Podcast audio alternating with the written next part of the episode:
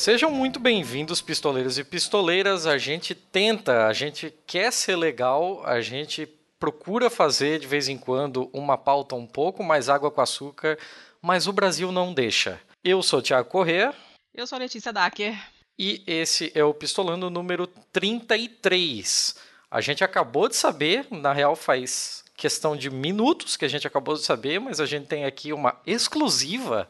A gente tem um convidado que nunca antes na história desse país gravou um podcast e eu já estou muito honrado de ser o primeiro. E sem mais delongas, vamos deixar para que ele mesmo se apresente, né? Seja muito bem-vindo, Tiago Ávila. Olá, pessoal, é um prazer estar aqui no Pistolando. Olá, Tiago, olá, Letícia. Vamos embora, vamos transformar esse mundo e vai ser um prazer trocar essa ideia aqui com vocês hoje. Ah, show de bola. Tiago, para quem não te conhece, qual é a melhor forma de te apresentar? Bom, eu costumo dizer que eu sou socioambientalista, eu tenho a mesma idade que a quantidade de podcast do Pistolando, eu tenho 33 anos. Hoje é meu aniversário, inclusive, aliás. Ah, meu Deus do céu, mas o que, que é isso? Desvirginando e aniversariando. Exatamente. Agora, agora eu não sei se eu fico mais honrado ainda ou se eu tô ou se eu fico na bad, porque meu, a gente tá estragando o teu dia de aniversário.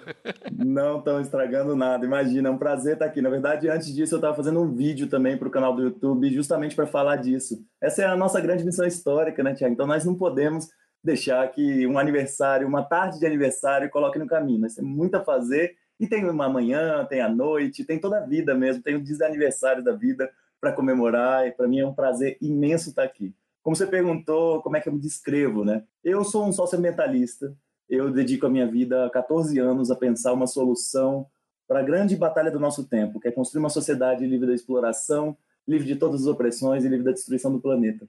Eu chamo isso, junto com outras pessoas, de uma sociedade do bem viver. E isso me colocou num caminho de construção na cidade, no campo, na floresta, junto com os territórios indígenas, junto com os quilombolas, junto com os ribeirinhos, na defesa da água, a gente construiu o Fórum Alternativo Mundial da Água, a gente constrói comunidades agroecológicas do bem viver para fazer uma grande transição agroecológica no campo, nas cidades a gente faz todo tipo de projeto para promover serviço social auto-organizado, para promover realmente territórios coletivos, e eu sou militante do Subverta, que é a organização que a gente constrói para fomentar esse caminho. É assim que eu gosto de me descrever. Perfeito. Bem, é, eu acho que a sua trajetória fala por si. Eu acho que a gente está mais do que bem acompanhado para fazer um episódio sobre toda essa treta enorme dos últimos dias sobre a Amazônia. A gente tinha um outro, a gente tinha uma outra pauta é, engatilhada. Eu sempre conto aqui, volta e meia, algumas das nossas histórias de bastidores e tal.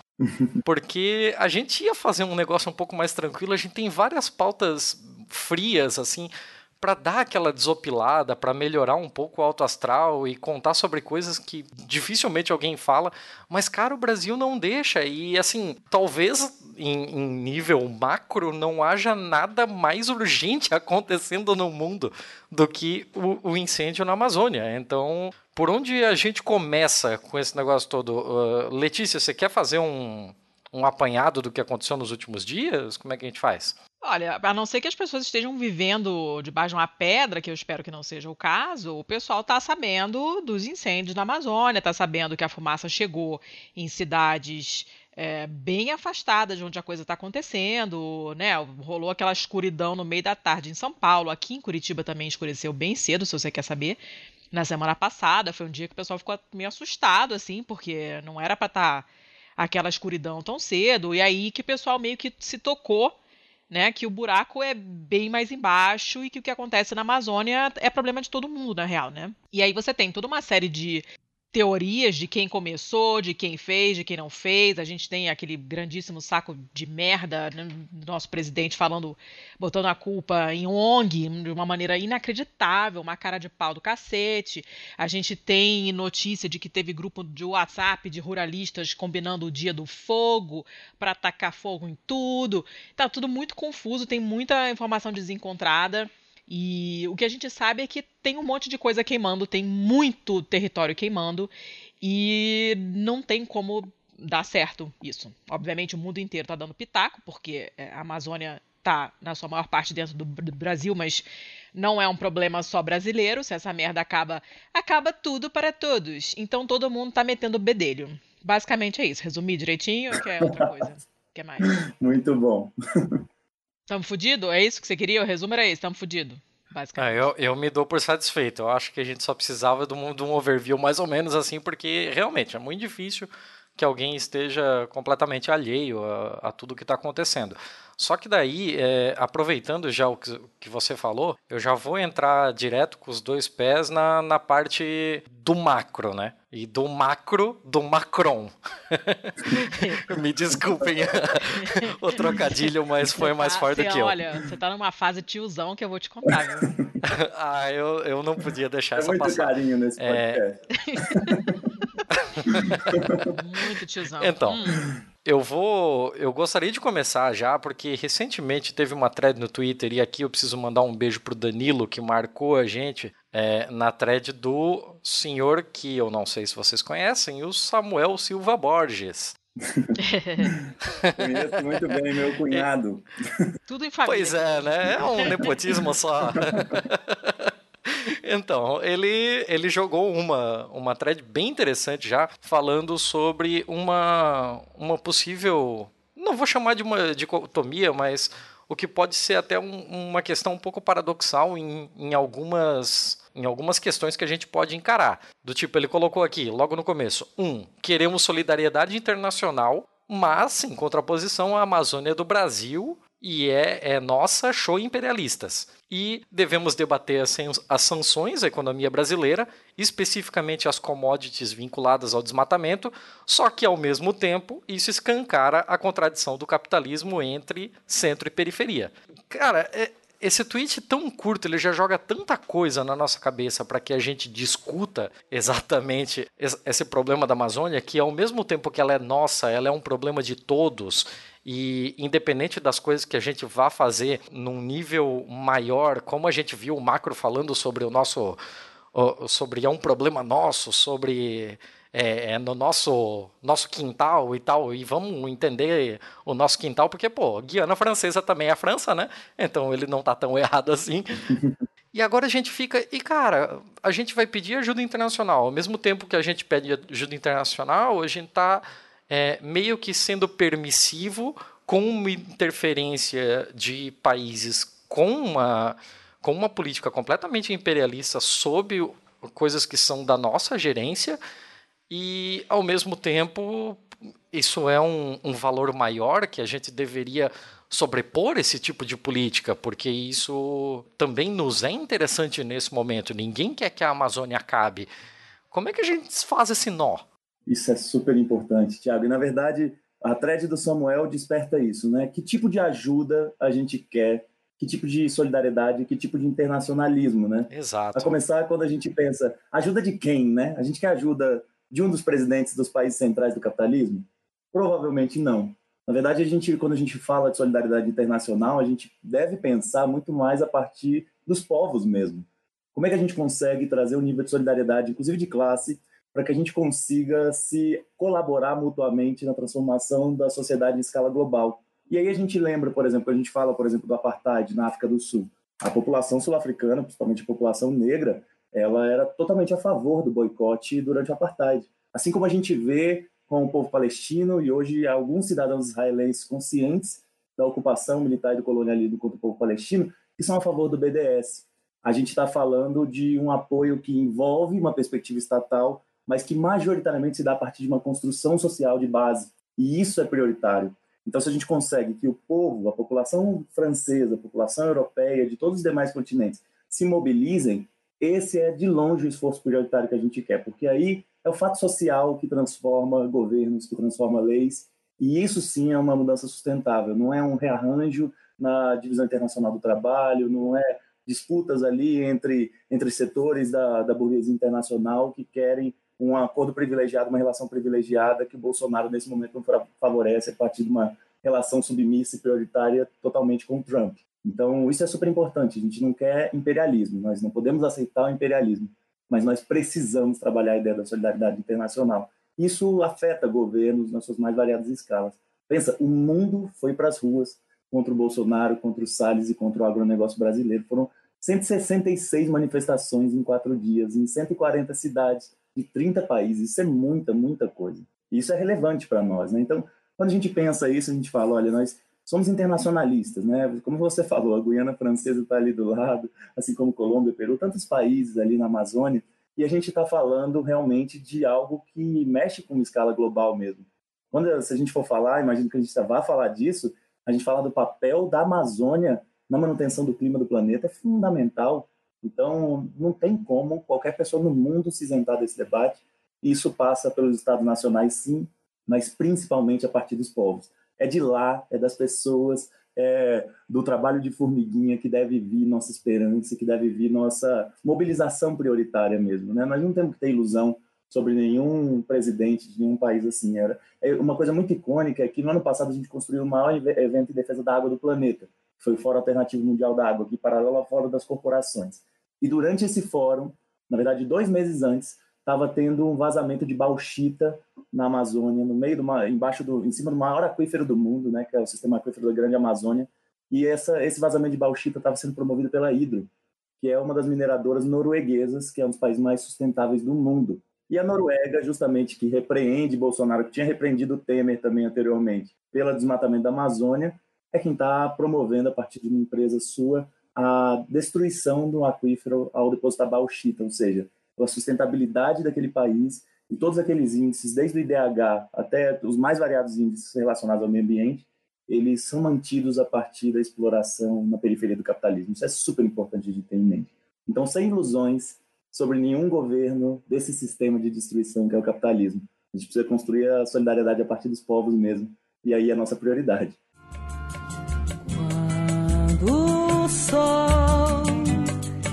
Derramar sua essência, desafiando o poder da ciência para combater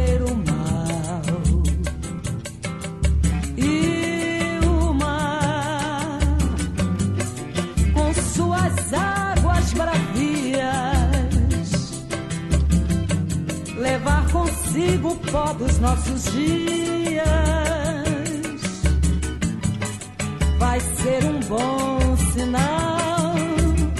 Os palácios vão desabar sob a força de um temporal e os ventos vão sufocar o barulho infernal.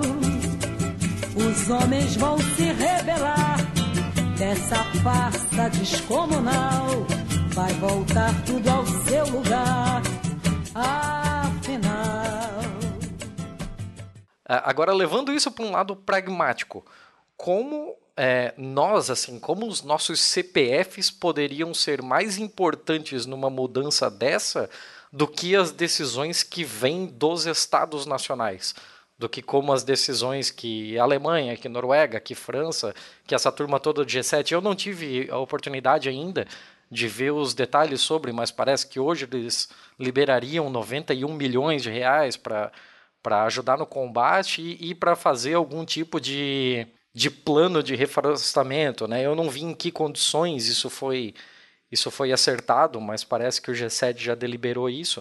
Agora, de que forma os CPFs poderiam ser mais fortes que os CNPJs desses estados? Isso é super importante, Tiago, porque quando a gente pensa quão sustentáveis são medidas a partir do G7 para promover o fim do desastre ambiental planetário. Eles podem vir em momentos de crise aguda, por exemplo, como nesse momento, por conta da visibilidade também internacional que estão tendo os incêndios na Amazônia. Mas se a gente for falar em numa, numa perspectiva sistêmica, esses países promovem e chancelam a destruição do planeta ao manter vivo e ativo o sistema mais destrutivo, mais totalizador que a humanidade já inventou, que é o capitalismo. Então, a gente depender deles para, numa ação de longo prazo, transformar esse sistema é algo que simplesmente não vai acontecer. Então, os CPFs, as pessoas individuais, as ações individuais, conectadas a partir de várias ações de pequena escala, numa perspectiva coletiva, como estratégia comum, elas são o que no longo prazo tem capacidade de transformar esse sistema. E aí sim a gente consegue pensar outros paradigmas, outros mundos possíveis mesmo, de humanidade e integração com a natureza, de uma sociedade do bem viver. É, eu digo isso no sentido não de que as ações agora nesse rearranjo, nesse debate entre os estados nacionais não sejam importantes. Eles são, sim. Até porque, nesse momento, esses países têm condições de frear o Bolsonaro em vários aspectos, inclusive como frearam o Trump em vários aspectos. Isso é relevante para nós, mas isso não é o que vai nos trazer a vitória final. Nós não podemos depender do bem-estar social europeu para promover a emancipação do sul global. Isso nunca aconteceu na história e não vai acontecer agora. Então, realmente, frear os excessos do Bolsonaro nesse momento é um papel importante que está sendo cumprido. Mas daí não passa muito adiante. Então, nós, quem precisa fazer avançar é a maré popular, são as pessoas. Isso que, no final das contas, vai trazer uma vitória final, uma outra sociedade. Até porque a motivação dessa ajuda, a gente sabe que em boa parte é, é de natureza comercial, né? Eles estão preocupados e, e, e é, através das sanções, ameaça de sanção. Então não é uma, uma coisa orgânica, né? Que o pessoal tá. É, que o Brasil eventualmente vier a ceder. Né, nesses termos, a gente sabe que não é porque é uma coisa legal, é por medo de perder é, comprador para os próprios produtos, né, de poder exportar menos e tal. Então, essa consciência não está muito ainda formada, né? A maior ameaça que eles podem fazer contra a gente, para a gente ficar esperto e tomar alguma providência, não tem nenhuma, não tem nenhuma, nenhum apelo ao bom senso, né? É uma, são argumentos puramente comerciais, né? Se vocês não consertarem essa bagaça aí, a gente não compra mais. Exatamente, né? exatamente. E... Isso é, é muito triste, cara. Isso é muito triste. É, exato. Quando a gente vê que a motivação majoritariamente é econômica, quando a gente vê que são questões muito mais estéticas do que realmente sistêmicas de fundo, a gente começa a pensar onde é que está essa solução afinal.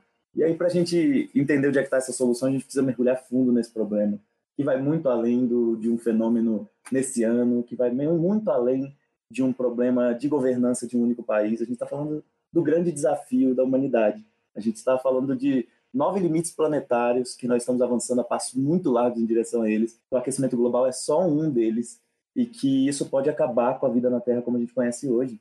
Então, se a gente não trata disso, não trata disso numa escala global, a gente a gente diminui a necessidade da gente pensar realmente novos paradigmas, pensar perspectivas de ruptura, sabe? As pessoas pensam quando a gente está falando de fazer trabalho de formiguinha, de construir na cidade, no campo, na floresta, de se enraizar nos territórios, pensam que a gente está falando de uma perspectiva meio que de ongueiro, sabe? Algo assim. Mas, na verdade, a gente está falando da tarefa mais radical que a gente tem. A humanidade, nesse momento, precisa romper com o sistema capitalista a gente precisa pensar essa nova alternativa e construir ela coletivamente para que ela dê certo. Então, nós precisamos fazer isso desde já. E aí a gente entra nessa questão do desastre ambiental planetário. Eu posso falar disso, Tiago? Posso falar, Letícia? Isso é super importante. Fala do que você quiser, o microfone é seu. Sabe por quê? As pessoas vêm me procurando, principalmente no Instagram, muito por conta das. Eu dei algumas entrevistas, dei para a CBN, em alguns lugares, em que eu estava desmentindo o nosso presidente da República. Porque ele é um mentiroso compulsivo, oh. né? E isso é natural. Toma, não.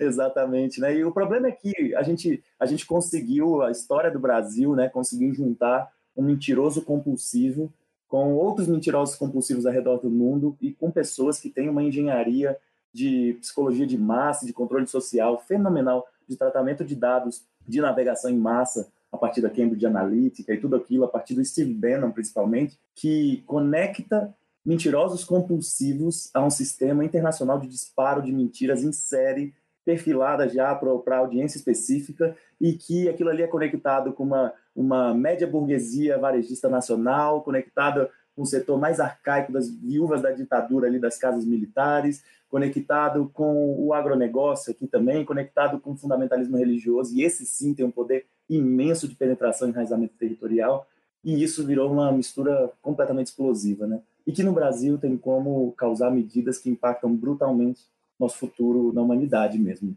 Porque a gente está falando não só de uma simples mentira dele, olha, não foi, primeiro, falava, os incêndios eram espontâneos, né? E não eram espontâneos, é evidente a gente sabe disso. Incêndio florestal, a maior fonte de ignição disso é um raio, e a gente não tem visto muitos raios ultimamente. Imagino que vocês também não têm visto aí em Curitiba. Não, até porque lá a gente sabe que tem bastante tempo que não chove naquela região ali. Né? exatamente, exatamente. O pessoal, o pessoal dá muito esse argumento, ah, mas sempre tem incêndio espontâneo, mas tem incêndio espontâneo no cerrado, né? Exato. Não na, não na floresta, que eu saiba, né? E no que eu me informei por aqui, achei os links e tal, é um fenômeno que acontece no cerrado, mas não é uma coisa que acontece, né, lá, lá, lá na Amazônia, não é assim, né? Ou é um raio ou foi alguém que tá com fogo. Exato, e, e mesmo no cerrado, é com outra frequência, totalmente diferente do que é a frequência que o agronegócio promove Porque se a gente for pensar, é, não caíram 75.383 raios que atearam fogo só nesse ano nas principais áreas de conflito do nosso país. Isso foi causado justamente pela expansão da fronteira agrícola que eles chamam, né? que na verdade é um choque civilizacional que destrói a floresta, destrói as unidades de conservação, destrói os territórios indígenas e todos esses focos de incêndio caem exatamente onde o agronegócio quer avançar. A gente não viu em todas essas imagens que passaram aí pelo mundo, seja das imagens de outros incêndios de outros anos, que tudo bem, não é, não está localizado na data correta, mas são incêndios na Amazônia e nesse período histórico também. Isso é relevante ressaltar, porque quando o povo fica falando é fake, é fake, parece que é uma montagem, mas não é nada de uma montagem, né? Não, e, e, é o tipo de coisa que você já vê na, no escalonamento que vai sendo dado para as desculpas, né? No começo era, é, não, isso daqui é tudo normal. Depois é, não, isso daqui é, foram as ONGs. Depois, não, isso daqui está acontecendo realmente, mas não é do jeito que estão falando, porque é uma frequência menor do que nos últimos 15 anos, que é o que ele falou na, no pronunciamento que ele fez em cadeia nacional e que já foi prontamente desmentido pelos fatos tal.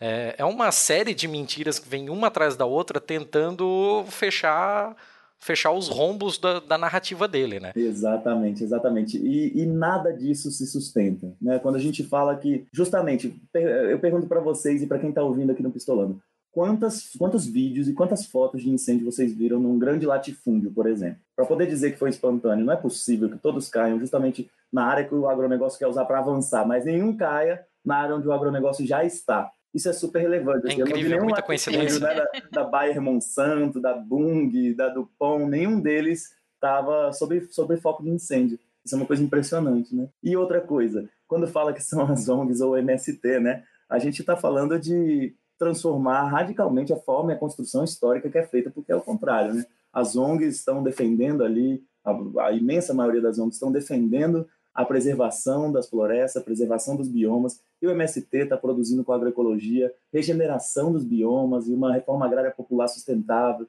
uma transição agroecológica mesmo, e de repente, a partir de uma narrativa que nasce do Twitter do presidente, muda todos os fatos e passam a ser essas pessoas quem ateiam fogo na mata e o agronegócio é quem é o, quem é a vítima disso, porque por isso pode ficar feio, e o governo é outra vítima disso, porque por isso podem estar tentando derrubar o governo, e o Brasil é vítima disso, porque pode estar tentando uma intervenção estrangeira, internacional na Amazônia, né? Isso é fruto da mente fantasiosa mesmo desse presidente, né? O problema é que ah, o mundo sabe que o Bolsonaro não pode ser levado a sério na sua narrativa, embora deva ser levado muito a sério enquanto ameaça. Agora, o Brasil ainda tem pelo menos 30% de uma base social que atende a esses chamados das fake news, que atende a esses chamados a partir ainda do, do altar da sua igreja neopentecostal, que ainda segue aliada, firme desse governo, e isso causa muita dificuldade na hora do diálogo. Uma base social que tem aceitado os maiores absurdos, muitas vezes em nome de uma fé, mas reproduzindo comportamentos e valores de pessoas que estão, na verdade, atuando no oposto do que essa própria fé dessas pessoas prega, né? Você vê pessoas evangélicas bastante fervorosas defendendo um presidente que, se fosse usado a própria teologia dessas pessoas, seria a melhor configuração do anticristo que eu consigo pensar. Isso é uma coisa impressionante, né? Ah, é bem, é bem isso mesmo. Essa coisa de fazer arminha com a mão é, é, me parece a coisa menos cristã do mundo, né? E, no entanto, o desgraçado tá lá, né? Então, algo, algo de errado não, não está certo. A gente errou em algum momento, a gente errou muito feio, né? Mas, e, e, e sim, eu, eu entendo. Eu, eu vejo que o pessoal que está defendendo é, claro que a gente tem um viés de, de, de, de observação, assim, de quem está nas internets, né? Porque eu não tenho contato mais com, com Minions, apaguei todos da minha vida, então eu não sei que tipo de argumentos eles usam. Mas amigos meus que ainda conversam com o pessoal da família é, e coisa e tal, dizem que rola assim, a pessoa simplesmente desconversa, entendeu? Não quer ouvir. Como é que você argumenta com essas pessoas? Porque não querem ouvir, sabe? Hoje mandaram uma dizendo era alguma pessoa falando, uma mulher, falando que isso não era preocupação do presidente, essa coisa da Amazônia, porque a, a, preocupação maior tinha que ser contra o aborto. E, e essa. Cara. Ai, Como é que é? Chorar, não tá de chorar. Era isso, era, era basicamente isso. Não, né, Deus vai tomar conta, vai, vai ajeitar a Amazônia, vai resolver o problema da Amazônia, e a nossa preocupação maior deveria ser lutar contra os abortistas. São os ateus que têm essas preocupações com as florestas. Cara, era uma ateus parada muito e veganos, né? Agora, agora o Bolsonaro resolveu fazer propaganda do veganismo ao colocar essa categoria de pessoas que não Gente, querem exploração animal em oposição a ele, que é o melhor lugar para se situar, né? E foi muito bom ele colocar dessa forma. Né? Cara, foi mar... ele não sabe nem do que ele tá falando, cara. Ele não, ele não, ele não, não, não entende o significado de uns 80% das palavras que ele profere. É uma coisa sim, inacreditável. Sim. E, e, essa reprodução que se dá a partir da rede também é fruto do nosso tempo mesmo, né? Essa desinformação, essa propagação em massa realmente de, de fake news mesmo, né? Quando a gente vê que a pessoa compra isso, não está tão distante você acreditar que são ONGs e o MST tacando fogo do que é o kit gay, do que é uma madeira de piroca, todas essas coisas, né? Então, é, é fruto do nosso tempo mesmo. E que para disputar isso, só com relacionamento direto, com contato direto com soluções sistêmicas, eu queria até falar depois disso delas, mas eu queria falar antes só desse risco do aquecimento global, porque pensa, as pessoas pensam, o Brasil é o quinto país maior poluidor do mundo, né? E muito disso é a partir do agronegócio. Aliás, se o agronegócio brasileiro fosse um país sozinho, ele seria o oitavo país maior poluidor do mundo. Imagina a gravidade disso. Caraca. Cacete. Pois é. É um país que para a Globo é pop, é tech, é tudo, né? Mas é, é um país de devastação profunda, né? E no fim das contas, a gente não está falando de incêndios que acontecem porque tem um fazendeiro que não tem consciência dentro de um município inteiro, tem um que é mais radical mesmo e que viu a janela de oportunidade do Bolsonaro dizer que o país era deles, do Bolsonaro impedir a, a, a apreensão dos, dos, equipamentos quando são pegos em violações ambientais, do Bolsonaro desestimular, perseguir servidores que ainda aplicam multas ambientais, é, mas não é isso fato isolado de um único fazendeiro, isso é parte do modelo de negócio do agronegócio mesmo. A derrubada e a queima das florestas é uma das atividades mais lucrativas que o agronegócio tem. Você pensa, você pega uma área de floresta preservada e, e eu não estou nem falando se é dentro ou não da propriedade daquele latifundiário, porque no Brasil a cerca tem perna, a cerca anda. Sempre foi assim. E a gente está falando de uma floresta preservada que não é aquele aquele trabalhador, aquele aquele trabalhador rural ali pago pelo, pelo latifundiário, é, que foi ali recrutado por um gato ali para trazer aquela pessoa para trabalhar, e ele vai com um facão derrubar algumas árvores, ou vai com uma machadinha, ou até vai com uma motosserra. A gente não está falando desse nível uhum. de escala, a gente está falando de uma escala realmente industrial de destruição da floresta. A gente fala de dois tratores imensos com um correntão, que as pessoas chamam de correntão, e que passam um de cada lado e a corrente no meio, derrubando tudo que está no caminho, tirando as árvores, árvores imensas, centenárias pela raiz. Quem já viu um vídeo desse e não chorou é porque já tá morto por dentro? É, exatamente. Assim, a primeira vez que eu vi um, um, vídeo desse negócio, a minha vontade era sair correndo, sabe? É uma, é uma, das coisas mais tristes que eu já vi na minha vida. Exatamente. E, e imagina, as pessoas podem ver isso, e elas já têm isso no seu, no seu subconsciente, parece. As pessoas entendem que isso é errado entendem nos mais variados aspectos da vida. Quando a pessoa assistiu aquele filme Avatar, por exemplo, todo mundo torceu pelos povos originários lá de Pandora, sabe? Todo mundo se indignou quando aquele, aqueles povos terrestres passaram com aquelas, com aquelas retroescavadeiras ali destruindo tudo, sabe? Destruindo a natureza. E por que que no mundo real as pessoas têm tanta dificuldade de se conectar com os indígenas, se conectar com a preservação, sabe? E aí os impactos disso são terríveis, porque isso não é exceção, isso é parte do modelo de negócio do agronegócio mesmo. E aí, a partir da derrubada e da queima, a gente está emitindo uma quantidade imensa de carbono para além de tudo que a floresta deixa de capturar. Tem um relatório de outubro do ano passado, emitido pelo IPCC. O IPCC é o painel intergovernamental para mudanças climáticas da ONU, né? Esse relatório ele foi assinado por 40 cientistas de vários países do mundo, cientistas renomados, e ele falava do papel das florestas para a manutenção do clima. Esse relatório ele é daqueles que chacoalha e que coloca o Brasil em xeque com uma perspectiva de que esse modelo de desenvolvimento ele precisa ser interrompido já. Ele coloca o seguinte: as florestas são responsáveis no mundo hoje pela captura de 30% do carbono na atmosfera, que é emitido anualmente. Se a gente inviabiliza isso, seja derrubando as florestas ou seja a partir da queima de florestas também, porque nem toda floresta é totalmente destruída com incêndio. A floresta perde as folhas e as folhas é quem tem mais capacidade ali de captura de carbono. Então, uma floresta queimada, ela diminui muito o seu potencial nessa captura de carbono, sem contar todas as árvores que morrem, porque diferente do cerrado, né, como a Letícia falou, a, a, a região amazônica e as árvores da floresta, mesmo uma floresta tropical, elas não têm a casca, não têm a capacidade de resiliência ao fogo como tem no cerrado.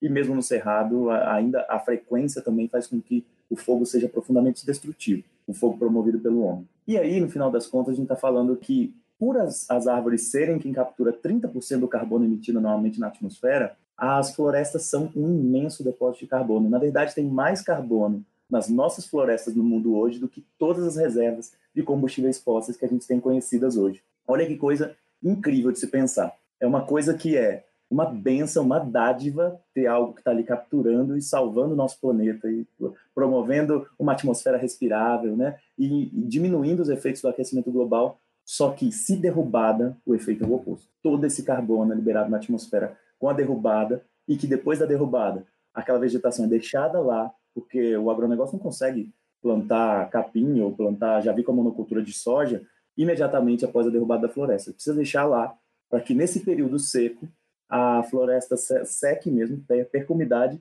e aí possa ser ateado fogo para reduzir aquela matéria e aí sim vem com pasto, plantio de pasto para o gado vir ou com a monocultura de soja. Então a gente está falando de um modelo de negócio mesmo que emite uma quantidade imensa de dióxido de carbono na atmosfera. E o pior, depois que ele emite todo esse dióxido de carbono na atmosfera, o que, que vem depois? O agronegócio. E o agronegócio ele vem com o gado, e o gado, a pecuária de alta intensidade, a gente sabe que emite metano, e o metano é 21 vezes mais danoso do que o CO2 para causar o aquecimento global. Então, pensem nisso, né? Cada ouvinte aqui do Pistolando, cada vez que você comer um quilo de carne, lembre que, além de ter gasto 15 mil litros de água para produzir aquele um quilo de carne, em comparação com 340 litros de água para um quilo de hortaliças, por exemplo, a gente está falando de uma emissão imensa de metano, que é mais danoso do que o CO2 para causar o aquecimento global. E quando não é carne, é a soja. E aí a soja também não é à toa. A soja é usada como commodity de exportação, negociada na Bolsa de Chicago, para alimentar gado. E não é nem o gado daqui, é o gado da China ou da Europa. Ainda tem o transporte disso. E a gente está falando de... O monocultivo de soja por serem sementes geneticamente modificadas para resistir ao veneno, para garantir ali que não venha nenhuma praga, né? mas na verdade a praga é o agronegócio em si, a gente está falando de, da necessidade de fertilizantes industriais. E esses fertilizantes industriais emitem óxido nitroso, que é 300 vezes mais danoso do que o CO2 para causar o aquecimento global.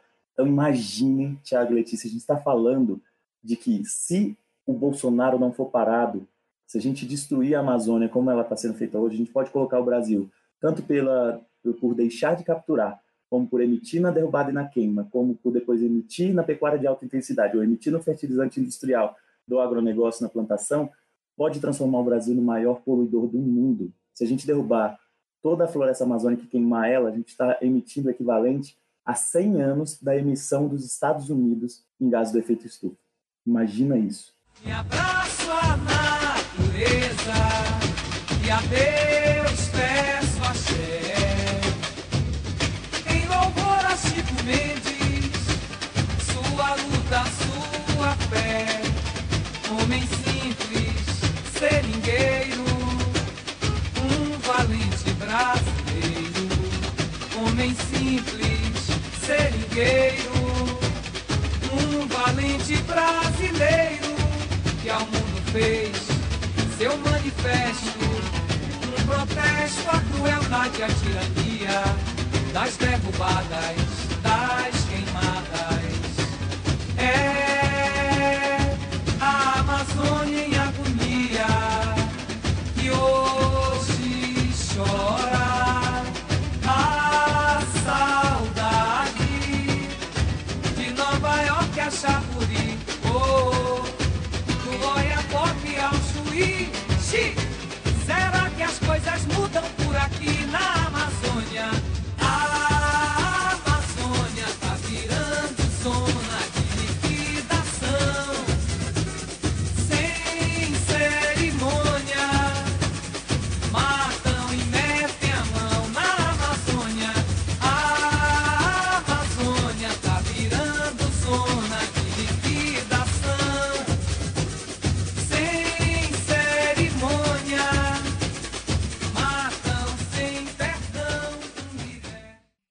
Cacete, é muita coisa.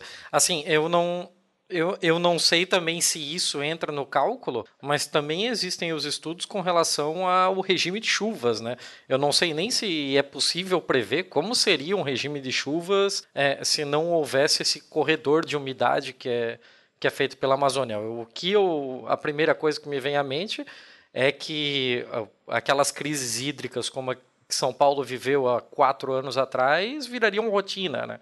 Sem dúvida nenhuma, Tiago. Na verdade, é isso. Assim, a, a, o regime de, o ciclo da água ele funciona assim, né? A maior parte da, das chuvas que acontecem nas áreas costeiras do país, ela vem a partir do vento carregando a evaporação da água dos oceanos, né? Isso, isso é o habitual, isso é o que as pessoas as crianças aprendem na escola ainda dessa forma.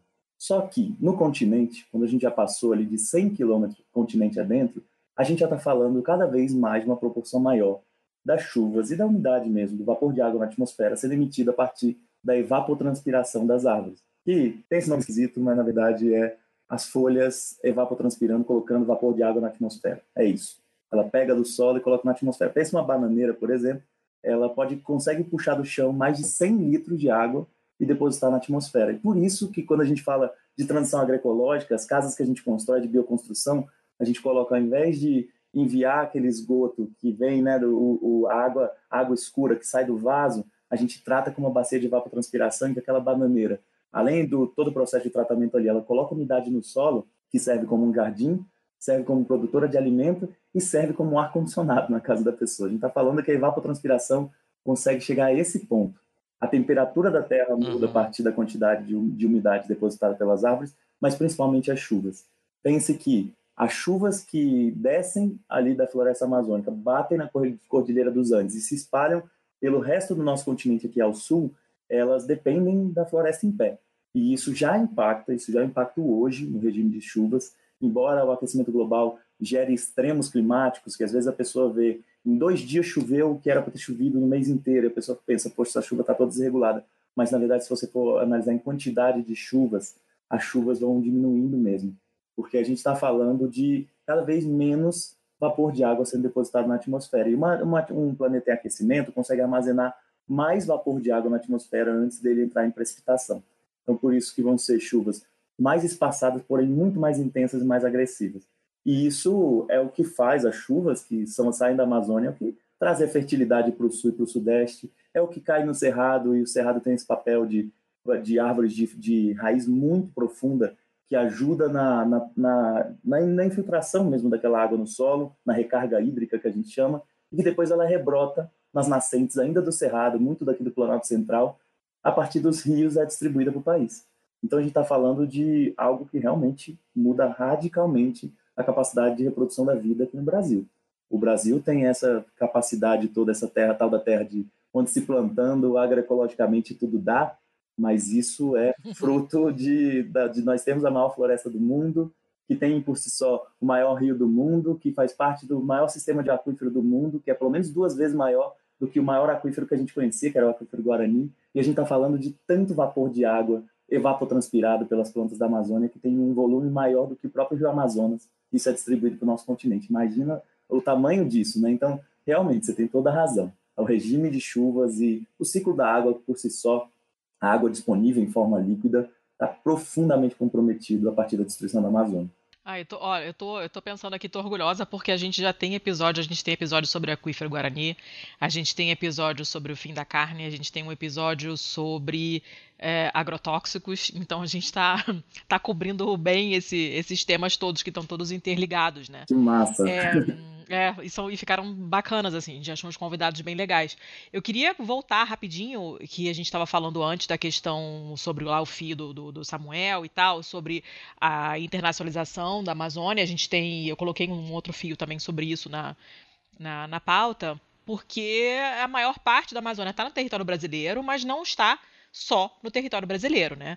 Esse nível de, de, de exploração intensiva dessa maneira, esse desmatamento feroz para plantar soja e para pecuária, isso acontece nos outros países é, que também têm pedaços da Amazônia, digamos assim, ou é, um, é, ou é mais mais intensa no território brasileiro? Isso é uma coisa muito relevante mesmo, Letícia. Na verdade, nenhum país da, da Amazônia continental está isento de destruição, na verdade. Todos eles estão promovendo de alguma forma a destruição da Amazônia.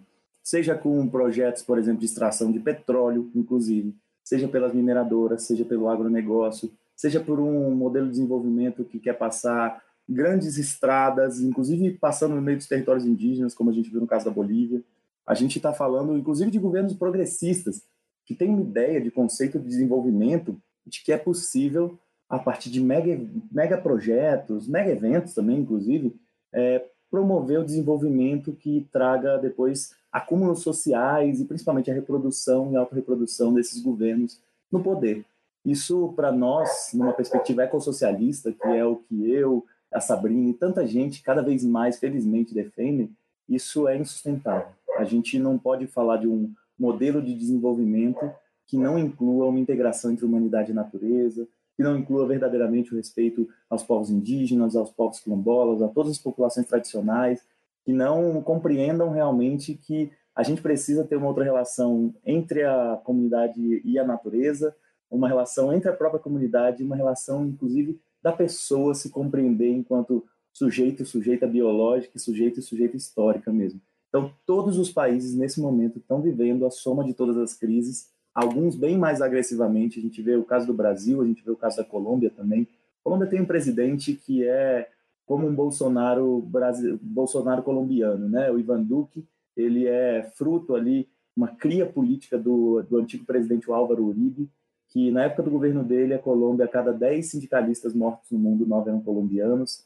e a cada 10 lideranças indígenas mortas do mundo, 7 eram colombianos. A gente está falando realmente de um país em que é uma bota do imperialismo no nosso continente e o Bolsonaro está querendo disputar realmente essa vaga com, com a Colômbia. Então a gente está falando realmente que a Amazônia está em risco sob vários e vários aspectos. Não é uma exclusividade do Brasil, mas existe uma coalizão, principalmente entre Brasil, Colômbia e Estados Unidos, para um novo regime mesmo, uma mudança na forma de se lidar. Ao dizer que o país é dos, dos latifundiários, o país é do agronegócio, ao desmantelar totalmente todas as políticas socioambientais. Então, o que está acontecendo não é exatamente novo, mas deu um salto qualitativo no sentido predatório muito maior e o Brasil é bastante protagonista nisso. Que merda. Agora, agora só para só para servir como um, um advogado diabo aqui, só para levantar a bola, na real, né?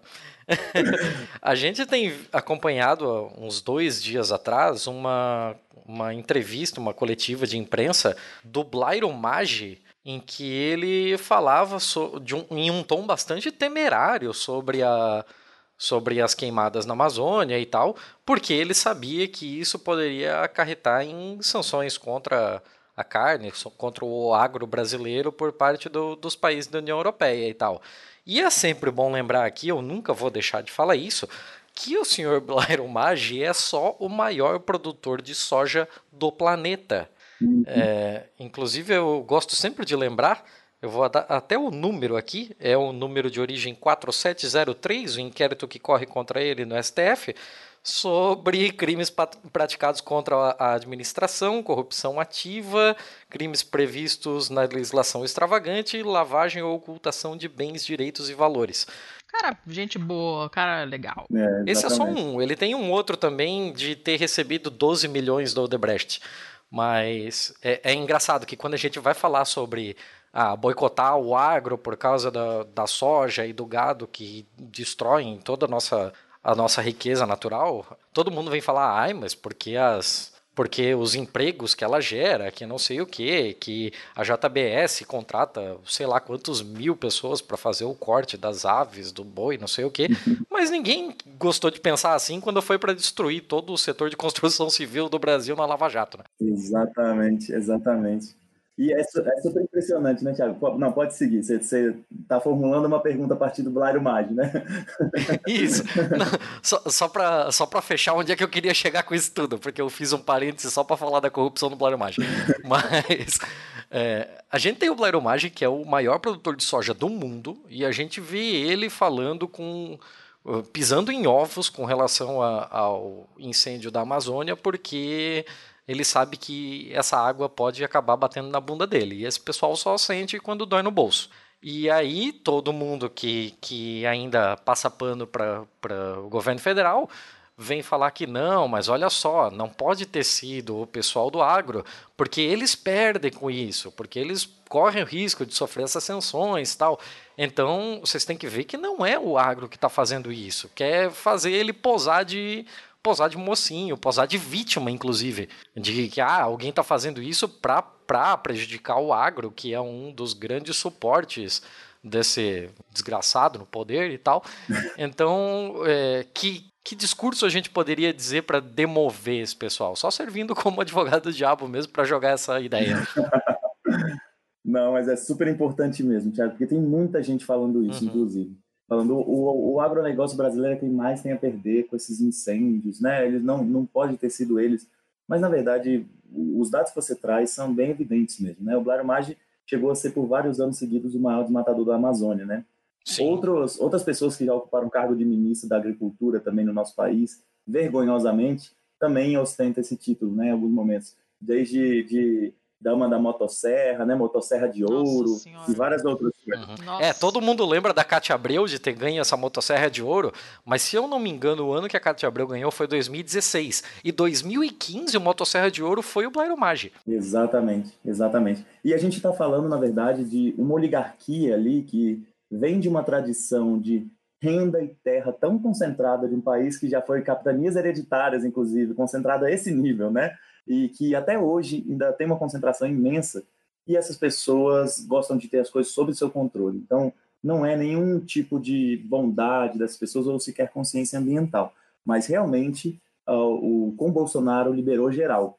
Nos demais governos, nos governos desenvolvimentistas ou nos governos anteriores do ciclo anterior, esses setores eles conseguiam hegemonizar muito profundamente esse, essa expansão do agronegócio sobre as florestas, né? Então, esse, esse liberou geral e toda a carga negativa de opinião pública internacional que traz a partir do Bolsonaro realmente não era o tom que Blairo Maggi, que Cátia Abreu, que outros setores da burguesia do agronegócio estavam acostumados a lidar. E realmente eles perdem com isso em imagem, perdem com isso em alguns contratos, realmente podem perder bastante em sanções. E isso realmente incomoda muito. Não quer dizer que eles não estariam fazendo exatamente isso se eles ainda tivessem sob controle total da narrativa e do processo de expansão ali da fronteira agrícola. Eles ainda seguem, inclusive, com esse controle. Mas eles, ao Bolsonaro ser tão, tão tosco, né, ser uma figura tão abjeta, tão detestada internacionalmente, isso coloca eles com crises mesmo, gerenciamento de crise no sentido de crise de imagem. E isso é algo que o agronegócio tem muita dificuldade de manter no Brasil. Por isso, por isso que a gente viu esse grande, mais um grande acordo nacional. Né? Você vê que há dois dias atrás, todos os jornais, depois do pronunciamento do Bolsonaro, todos os jornais, os grandes veículos de imprensa, eram ações efetivas para combate do incêndio e tudo. Isso não é as pessoas comprando o discurso do presidente. A gente sabe que a imprensa não está toda coesionada com Bolsonaro, mas ela está toda coesionada com o agronegócio em si. E o agronegócio sentiu o baque, assim como o Bolsonaro sentiu muito antes, né? E com muito mais força. Mas o agronegócio agora já está numa postura mais defensiva. E por isso eles se colocando dessa forma, mas eles não são inocentes, estariam promovendo, e sempre promoveram destruição da mesma forma, mas com uma narrativa diferente. Tem um, um greenwashing maior, né? Eles conseguem maquiar melhor, eles conseguem bancar mesmo aquela mentira de que o agronegócio alimenta o país, que o agronegócio é fundamental para a nossa balança comercial, sendo que a gente sabe que o agronegócio é uma das maiores faces do nosso tempo. Né? A gente está falando de um método de cultivo que expande na fronteira agrícola, que, que derruba e queima as florestas, mas que mesmo depois derrubado, ou nas áreas que não tinham sido derrubadas, ele produz em monocultura, que impermeabiliza o solo, que gasta uma quantidade excessiva de água, que demanda sementes geneticamente modificadas e agrotóxicos para se manter. Porque realmente, você plantar monocultura com, com solo impermeabilizado, com método de irrigação, com o manejo praticamente inexistente que eles utilizam, só com muito veneno, porque a agricultura familiar não funciona sob esses moldes. Então, essa quantidade de veneno uhum. envenena a natureza, envenena quem trabalha, envenena quem consome. E além disso, isso é plantado baseado em investimento público, porque quase nenhum latifundiário planta com o próprio dinheiro.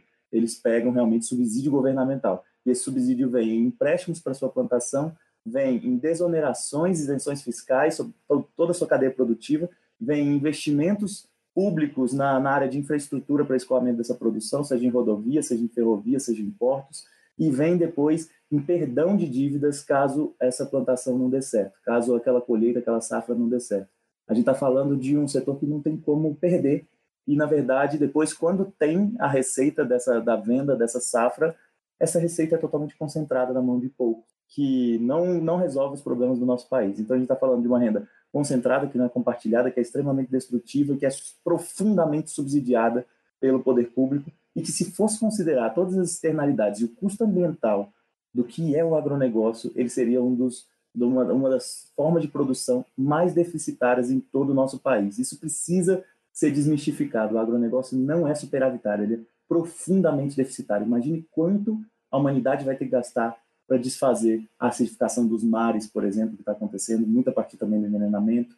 Ah, o que quanto a humanidade vai ter que gastar para cobrir todos os problemas de saúde, para cobrir todos o custo do desastre ambiental, que sempre quem paga é a população mais pobre com muito mais intensidade. Quanto o mundo gasta para reverter uma falsa ideia de um modelo que se diz superavitário. Isso precisa ser considerado, precisa ser desmistificado desde já. O agronegócio, quando a gente fala que ele precisa ser interrompido, é realmente acabar mesmo. Nós não deveríamos ter uma única propriedade no nosso país cultivando a partir do método do agronegócio. E isso é possível fazer a partir de uma grande transformação política. Mas desde hoje já é totalmente possível fazer tecnicamente. Quando a gente vai nas agroflorestas que a gente constrói, quando a gente vai nas comunidades agroecológicas que vão nascendo, a gente vai vendo aí sim o que é abundância, aí sim o que é biodiversidade, aí sim o que é integração realmente ali com a natureza, aí sim o que é plantar água aproximar um lençol freático, fazer renascer uma, uma nascente, um riacho, um córrego.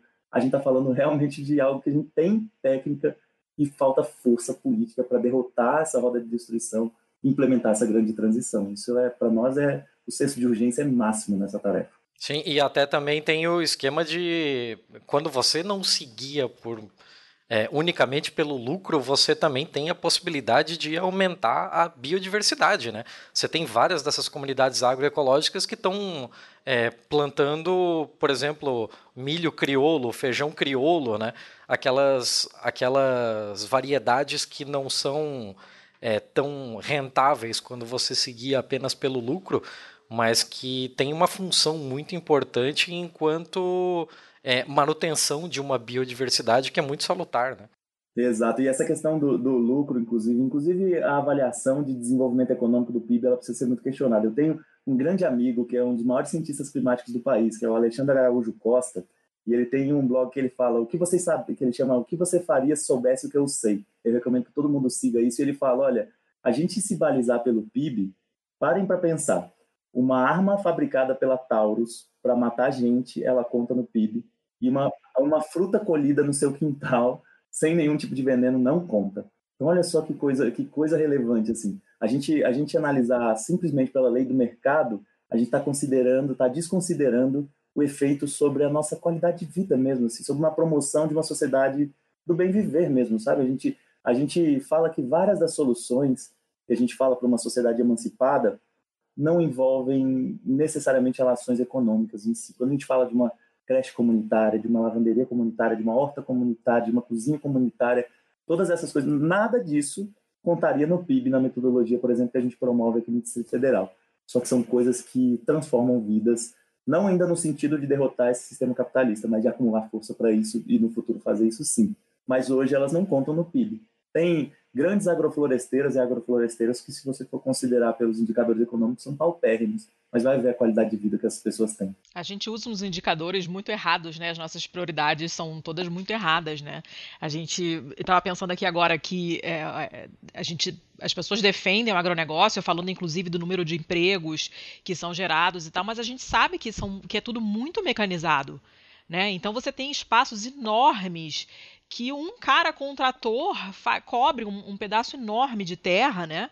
E a gente sabe também que tem muitos pedaços de terra enormes que, que não são utilizados porque estão descansando para a próxima colheita, próxima lavoura, ou porque simplesmente são usados para especulação, né? O cara taca um boi lá no terreno enorme, né? Num, num, num pedaço de, de terra gigantesco e bota meia dúzia de boizinho lá para fazer especulação mesmo, né? Para dizer que aquele terreno é usado para pecuária e, e, conseguir aumentar o preço desse terreno, conseguir subsídio do governo e esse tipo de coisa.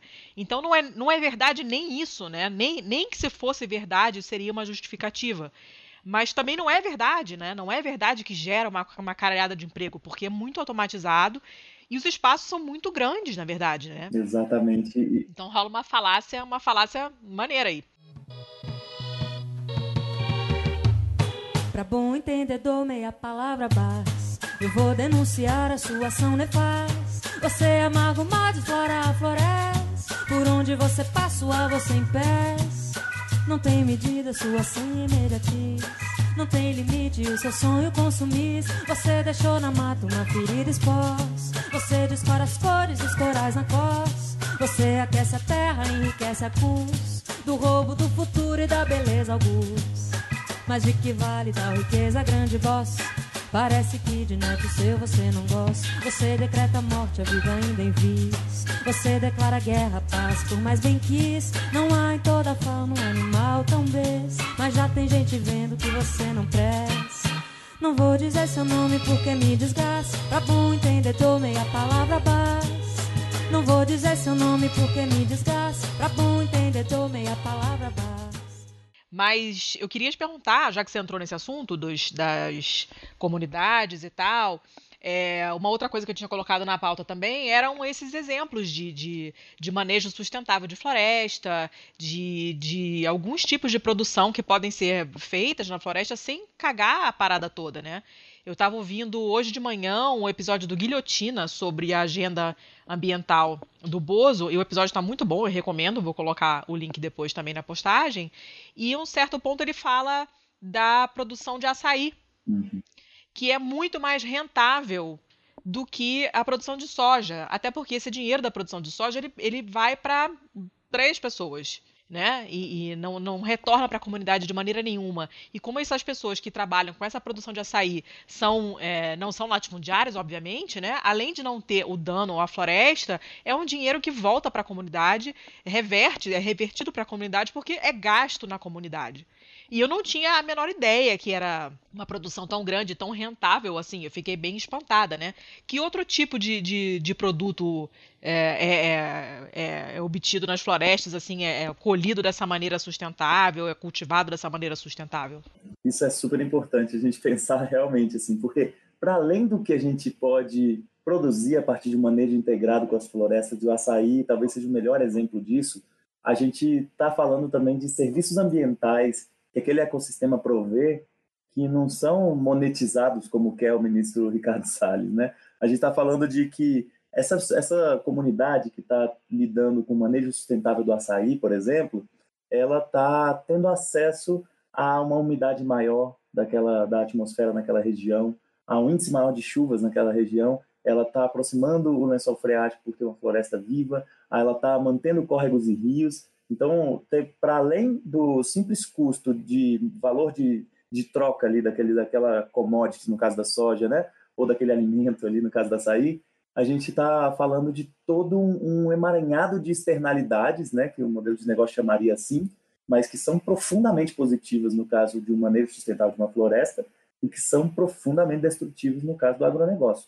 Então, a gente tem vários exemplos. Por exemplo, tem, tem um dos exemplos que mais me inspira, entre todos, ele acontece aí vizinho de vocês, no estado de Santa Catarina. Aí, a gente tem o um território indígena do povo Guarani Biá, que é o território do Morro dos Cavalos. Ali é uma área uhum. muito bonita e muito preservada. Eu tive lá recentemente, inclusive com a Sabrina também, e porque lá tem um projeto inspirador que são as comunidades agroecológicas do Bem Viver. É uma área que a especulação imobiliária e o setor do latifúndio do agronegócio e o setor, inclusive, da mineração, como fosfateira, como uma série de coisas, estão todos de olho naquela área e porque é uma área realmente privilegiada no sentido de vista e é privilegiada justamente por isso também os guaranis tratavam aquele lugar como o lugar mais sagrado do povo guarani. Porque por ter um morro que se conecta com o rio que se conecta com o mar na cosmovisão dos povos guarani aquilo ali é o portal para a entrada para a terra sem males. E é uma coisa linda assim da, da, da cosmovisão dos povos guarani mesmo. Porque os povos guarani falam de bem viver a partir do Tecoporano, Nhanderecó, né, uma série de conceitos e aquela área lá está é, sob conflito mesmo. E uma das áreas Uhum. que já tinha sido devastada e uma das áreas que estava sob risco ali de tomada das pessoas, tomando da comunidade indígena, está sendo agora re- regenerada e reflorestada a partir de um sistema agroflorestal que considere os cultivos tradicionais indígenas e considere uma série de hortaliças tradicionais que não eram culturalmente ali daqueles povos, mas que estão sendo trazidas para ser um sistema ainda mais forte, ainda mais potente, para regenerar as áreas que tinham sido destruídas no Morro dos Cavalos e a partir disso é, ter uma, um escoamento dessa produção para além da, da comunidade indígena que está lá. Então pensem que assim as pessoas vão em imensos mutirões de dezenas de pessoas para plantar uma agrofloresta e depois aquilo ali vai produzir alimento para as famílias indígenas, mas vai produzir também para pessoas na cidade que contribuem com esse projeto de reflorestamento. Então a pessoa, ao invés de ir no, no supermercado é, comprar, para gastar um dinheirão para comprar de uma grande rede internacional é, comida envenenada, ou às vezes pagar uma fortuna ainda por uma comida orgânica, mas não agroecológica, porque a agroecologia envolve vários outros critérios, inclusive a justiça social nisso. A gente está falando é, de pessoas que fazem uma contribuição mensal para fazer um projeto de regeneração de floresta e que tem como consequência semanal a colheita e a entrega de alimentos agroecológicos para as pessoas. Isso são as comunidades agroecológicas do bem viver. A gente faz isso em Santa Catarina, no território indígena Guarani Biá, a partir da grande liderança que está lá, a Querechu, e várias outras lideranças também do povo Guarani. E a gente faz no Distrito Federal, aí, já com as comunidades agricultoras da agricultura familiar mesmo, nos assentamentos do MST, e isso é um resultado transformador mesmo. Assim. É, o cultivo em si, a gente prefere tratar com essa ideia realmente de muita biodiversidade, de trazer muito mais coisas e de fazer um sistema realmente que seja biodiverso a um ponto tal que as pessoas vão meio que reaprendendo a sua relação com o alimento mesmo, sabe? Então não se trata de pensar em um ou outro, porque uma floresta tem muita coisa. E uma floresta em regeneração a partir de um sistema agroflorestal tem muita coisa, inclusive hortaliças comuns e hortaliças tradicionais nesse caminho até que a floresta se regenere, sabe? Então tem vários e vários e vários cultivos e todos eles dentro do sistema agroflorestal são mais biodiversos, produzem mais, tem maior proteção ali daquilo e tem externalidades positivas contribuindo do que o agronegócio. Quando a gente fala do, da monocultura da soja, a gente está falando de um único tipo de cultivo em um único extrato naquela parcela de território. Quando a gente fala de agrofloresta, a gente tem desde tubérculos, a plantas que são de extrato baixo, que demandam uma menor quantidade de luz, plantas de extrato médio, plantas de extrato alto, que já demandam um pouco mais de luz, e plantas emergentes. A gente consegue plantar em vários andares plantas complementares. Isso vem muito dos ensinamentos indígenas, né? A gente sempre teve isso com as três irmãs, né? Que a gente está falando do milho, do feijão e da abóbora, né? Que são são interdependentes entre si, profundamente complementares, né? Essa riqueza é uma das coisas que só uma forma de cultivo integrada com a natureza e que a mecanização não vai resolver, porque demanda realmente uma contribuição, uma construção ali de integração com a natureza que consegue prover. Isso promove junto justiça social, promove um outro modelo de relação comunitária, né? então é muito, muito, muito fortuito. Esse sim é um ciclo de abundância, enquanto o ciclo do agronegócio é um ciclo de escassez e de destruição. Porra, perfeito. Fica até difícil falar alguma coisa depois disso.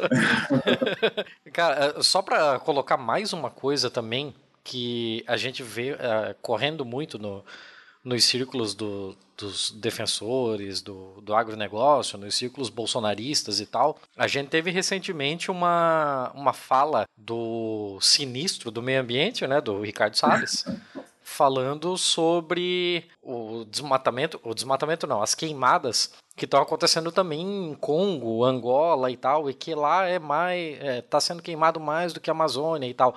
E de fato, ninguém aqui está negando isso. Eu até é, vai estar tá aqui na pauta um, uma reportagem do A Voz do Bloomberg.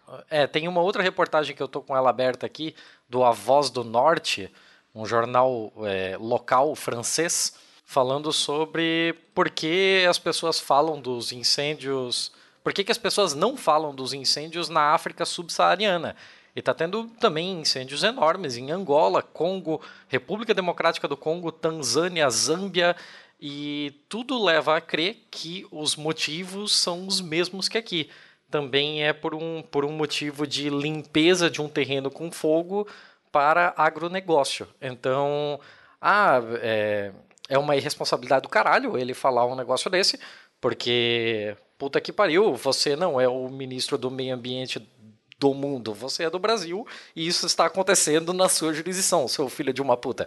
Mas a, a gente não está negando que isso ocorra em outros lugares, só que a gente também tem recursos escassos para estar tá olhando para todo lugar.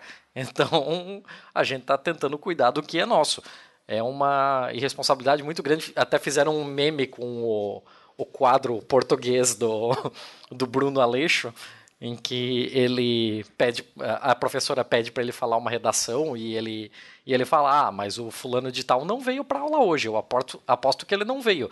Cara, não interessa se ele não veio, você também deveria ter feito. Exatamente. E, e, na verdade, Tiago, você pensa que isso tem a ver com o, o propósito do Ricardo Salles estar lá naquele ministério. Ele é um anti-ministro. Exato. O desejo de Bolsonaro era que o ministério nem existisse, e a gente lembra disso, ele queria acabar com o Ministério do Meio Ambiente. Não, inacreditável. Não teve política para isso, botou um antiministro para fazer o desmonte, para desmoralizar a política socioambiental no país de todas as formas, né?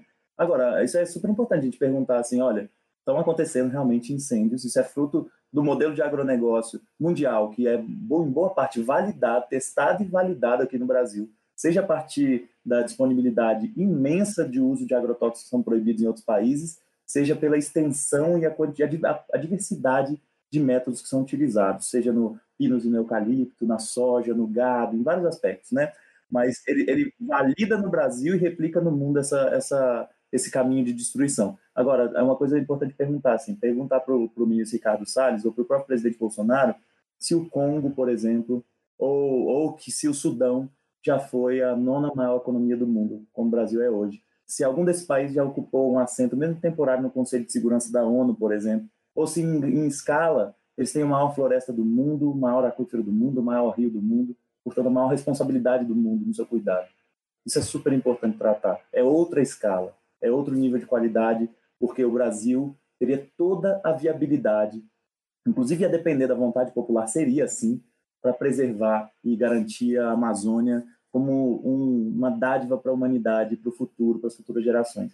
A gente tem uma democracia tão limitada no nosso país que a gente chegou a ter, há pouco tempo atrás, um presidente que foi fruto de um golpe que tinha 3% de aprovação e a população não tinha os mecanismos de tirar aquele presidente temeroso de lá.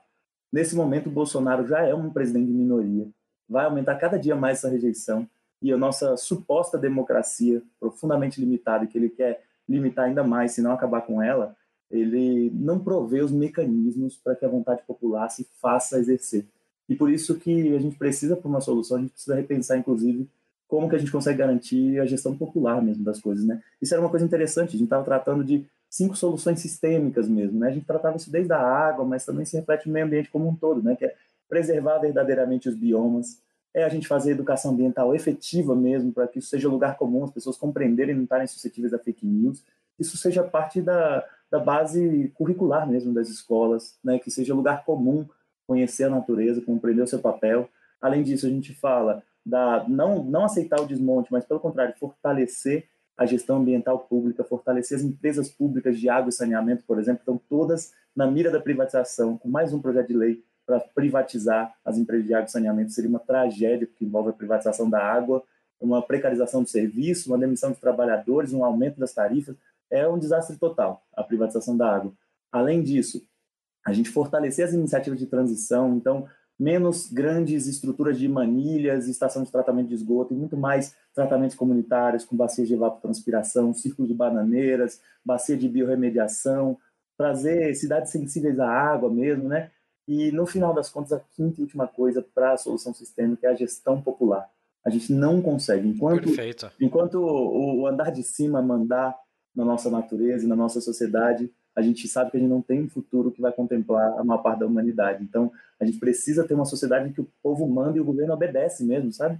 Então, isso é fundamental para gente, a gente ter um futuro que contemple a maior parcela da humanidade chegar com vida e a natureza chegar com vida até o século 22. A Sabrina fala muito disso, essa questão de carregar vida ao próximo século, né? Isso é da maior importância para nós, sabe? Não, perfeito. E, e Inclusive, outra coisa que eu queria puxar também falando desses dados da África é que isso só prova mais ainda o nosso ponto, né? O, o, com o perdão do trocadilho mais uma vez, mas o, o Salles tenta utilizar desses incêndios como uma cortina de fumaça, Mas, no fim das contas, falar sobre os incêndios no continente africano só prova muito mais o nosso ponto ainda, de que mesmo uma retirada hoje do Bolsonaro do poder não resolveria o nosso problema, porque o nosso problema não é com relação a um governante. Tudo bem que esse governante ele incentiva, ele falou muito sobre esse tipo de coisa, ele desacredita dados, é, mas não é tirar ele de lá e colocar, sei lá, o João Amoedo que vai resolver. O nosso problema não é com um governante, o nosso problema é com o sistema capitalista em si. Exatamente. É só isso que prova o nosso ponto. O mesmo sistema capitalista que ocorre aqui ocorre na África e é por isso que também há esse tipo de incêndio lá. Dona Letícia, você quer fazer mais algum comentário? Não, eu tô satisfeita terezésima. Cobrimos um monte de assunto, as minhas perguntas foram todas respondidas, é, tudo que a gente botou na pauta foi comentado, então eu tô bem feliz. Felizaça. Perfeito, eu também estou bem satisfeito. Esse episódio está saindo a toca de caixa. Esse episódio tem dois dias para ir pro ar, mas. Pau no cu editor. É, agora vem. Exato, sempre. Eu sou Erika Beringer, fiz doutorado na Universidade de Lancaster, aqui no Reino Unido, trabalhando com os impactos do fogo na Amazônia, e agora eu faço pós-doutorado no mesmo assunto na Universidade de Oxford, aqui também no Reino Unido. As queimadas que a gente está vendo agora na Amazônia é o que a gente chama de fogo de desmatamento, ou seja, é quando o fogo é usado para ajudar no processo de desmatamento numa área. Isso acontece porque na Amazônia o processo de desmatamento é o seguinte: primeiro se derruba uma área, deixa essa vegetação no chão secando. Por quê? Porque a floresta é muito úmida, então primeiro ela precisa secar durante um mês, dois meses, dentro da estação seca.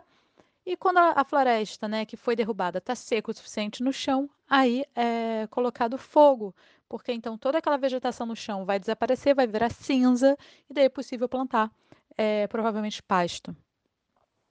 Só que a maior parte do desmatamento do Brasil é ilegal.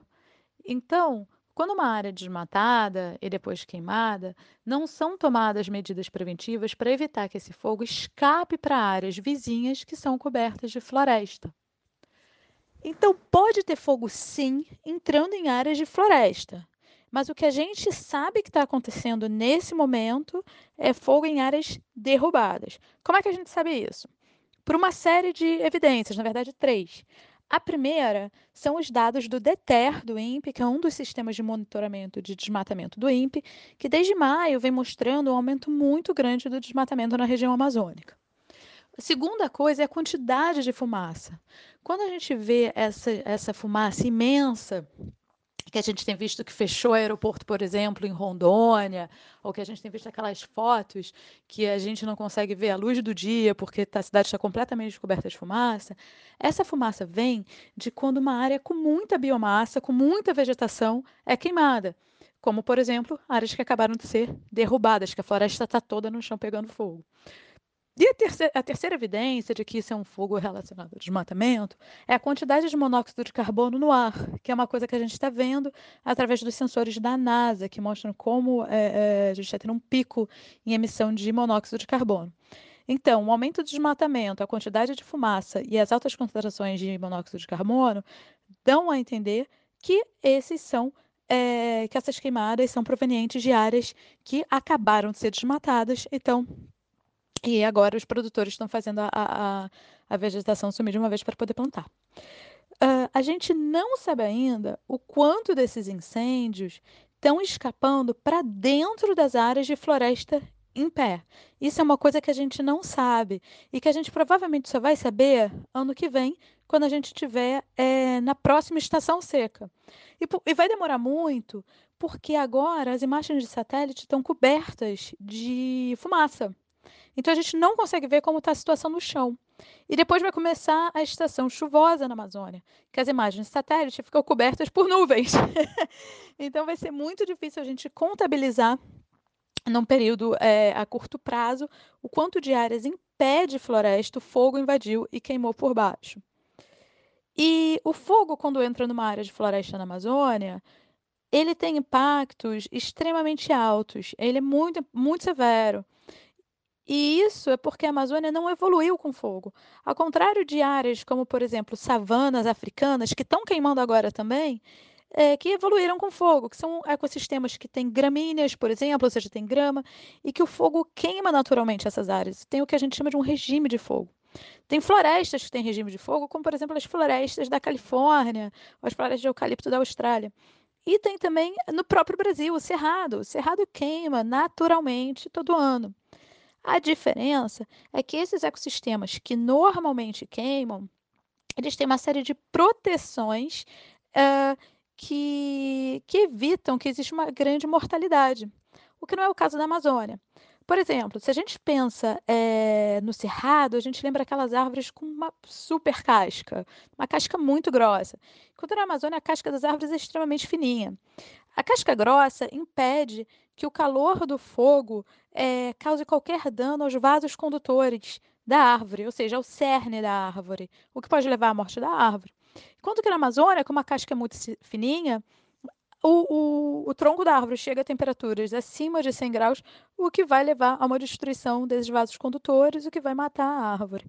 Então, esse é o principal problema, é que a Amazônia não evolui com fogo, ela não tem mecanismos de proteção ao fogo, então a gente acaba perdendo até metade das árvores da floresta, que vão morrer em consequência do fogo, e elas não morrem todas de uma vez. A árvore costuma demorar muito para morrer uma árvore grande, por exemplo tem vezes que as árvores demoram até três anos depois do fogo, elas ainda estão morrendo. Elas, a gente ainda está com uma mortalidade elevada na floresta. Além disso, é, como essas florestas não evoluíram com fogo, elas não têm mecanismos de recuperação depois do fogo. E isso é muito importante, porque as pessoas pensam no cerrado, pensam em florestas adaptadas ao fogo, falam, não, mas vai se recuperar. Não é assim. É, a gente tem um estudo no ano passado mostrando que a gente compara áreas de floresta que queimaram uma vez na Amazônia e áreas que nunca queimaram e que estão lado a lado. E as áreas que queimaram, queimaram 30 anos atrás. E nesses 30 anos, a floresta ainda não recuperou seus estoques de carbono como uma floresta não queimada. Essas áreas queimadas, elas vão, elas vão conter até 25%, men 25 menos de carbono do que uma área não queimada. E esses estoques de carbono são fundamentais, porque o que uma árvore faz é tirar é, CO2, né, gás carbônico da atmosfera, do ar, via fotossíntese e vai uh, incorporar esse carbono no seu próprio crescimento, ou seja, seja em galhos, folhas, troncos, etc. Então, uma árvore grande da Amazônia vai ter o mesmo, vai ter 4 toneladas de carbono, por exemplo. É muita coisa. E quando a gente junta a Amazônia toda, a gente tem. Desculpa, a gente armazena o equivalente a 100 anos de emissões de gás carbônico dos Estados Unidos. 100 anos. É muito carbono armazenado na floresta. Só que quando a gente corta a floresta e queima ela, a gente está jogando tudo isso de volta para a atmosfera, acelerando as mudanças climáticas. Então, é, quando a gente tem o fogo adentrando uma área de floresta em pé, ou seja, uma área que não foi derrubada, uma área que não foi desmatada, mas o fogo escapou e está entrando, a gente vai ter essa grande mortalidade de árvores, que eu falei, até metade da árvore de uma floresta morrendo, e daí todo esse carbono que estava ali, bum, vai para a atmosfera, né, dessas árvores que morreram. Então, esse é um dos grandes problemas e a gente vê que não tem essa recuperação, que é o que eu estava falando, que em 30 anos a floresta não recuperou os níveis de carbono que tinha inicialmente. E tem também os problemas relacionados à biodiversidade. Florestas queimadas têm uma composição de espécies, ou seja, o, o grupo de espécies ali presentes é diferente de uma floresta não queimada. E nisso, não é só de árvores, é de animais também. Por quê? É, a gente perde as, as espécies que precisam de certas condições uh, na floresta, que são mais, digamos que, especialistas, é o que a gente chama, né? E a gente começa a ganhar espécies que a gente chama de mais generalistas, aquelas. Pensa em barata, aquela que se dá bem em tudo que é a condição. É mais ou menos isso. Então a gente começa a ficar com somente uma parte das espécies que ocorriam antes na, na, na, floresta e que costumam ser espécies mais generalistas. Então a gente não tem uma, uma a gente tem uma mudança é, na estrutura da floresta, porque um monte de árvore morre, então a gente tem menos árvore, etc. A gente tem uma mudança no, na qualidade da floresta, porque com menos árvore entra mais sol, entra mais vento, a floresta fica mais quente, e a gente também perde é, a nossa biodiversidade. Então, esses são os problemas do fogo quando ele entra numa área de floresta.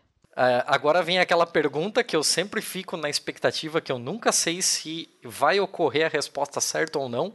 Mas, dona Letícia, você avisou o nosso convidado de que tinha que trazer uma recomendação cultural? Avisei!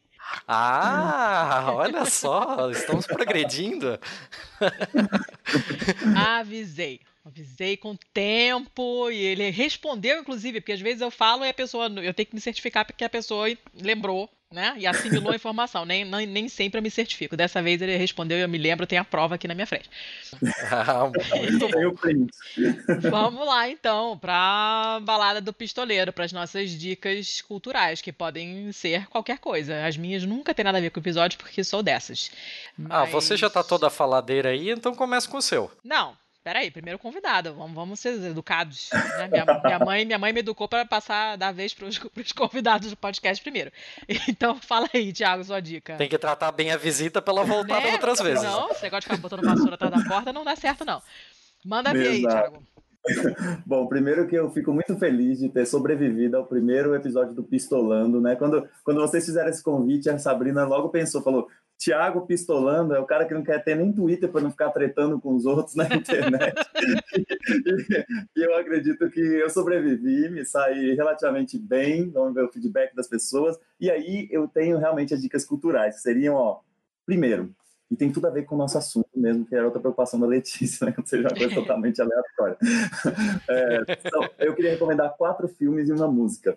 Manda ver. Ó, Opa, sobre os filmes, todos os painéis climáticos tratam que o futuro da humanidade, é, dentro desse sistema, são dois e apenas dois. O primeiro é uma destruição total, é, o fim dos estados nacionais, um- uma escalada de violência e embrutecimento que, inclusive, faz com que nem a alta burguesia escape, e é uma violência generalizada. E por isso eu queria recomendar um filme que eu, pessoalmente, não gosto muito, mas para as pessoas terem ideia do que é esse padrão de futuro de devastação, que é o Mad Max.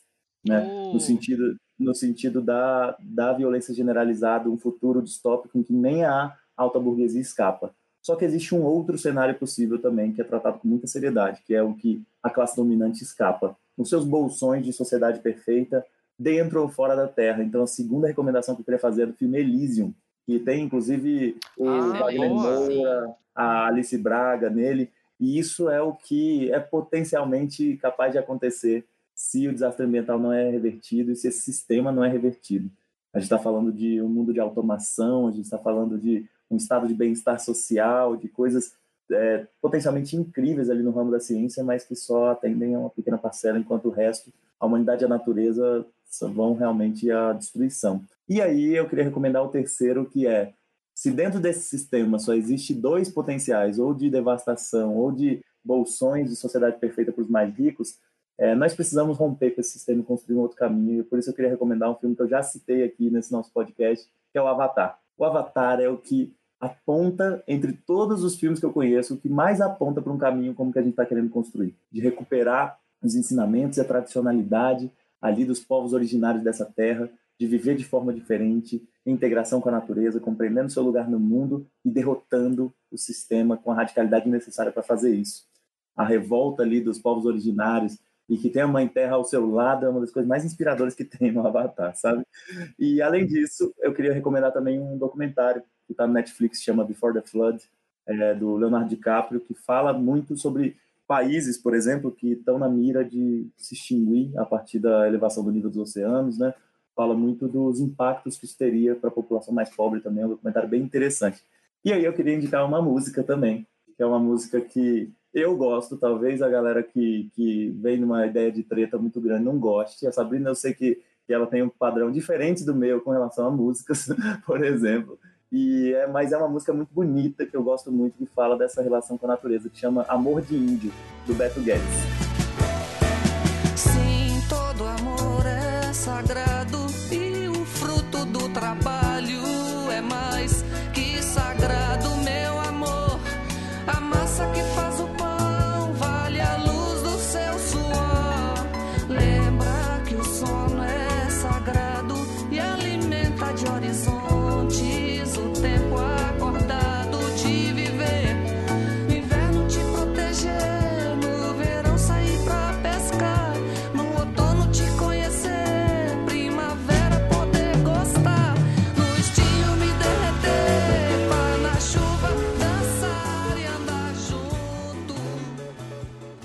eu acredito que com esses quatro filmes e com essa música, a pessoa está começando a aquecer ali o coração, gerar o gás necessário para a gente se engajar na grande batalha do nosso tempo.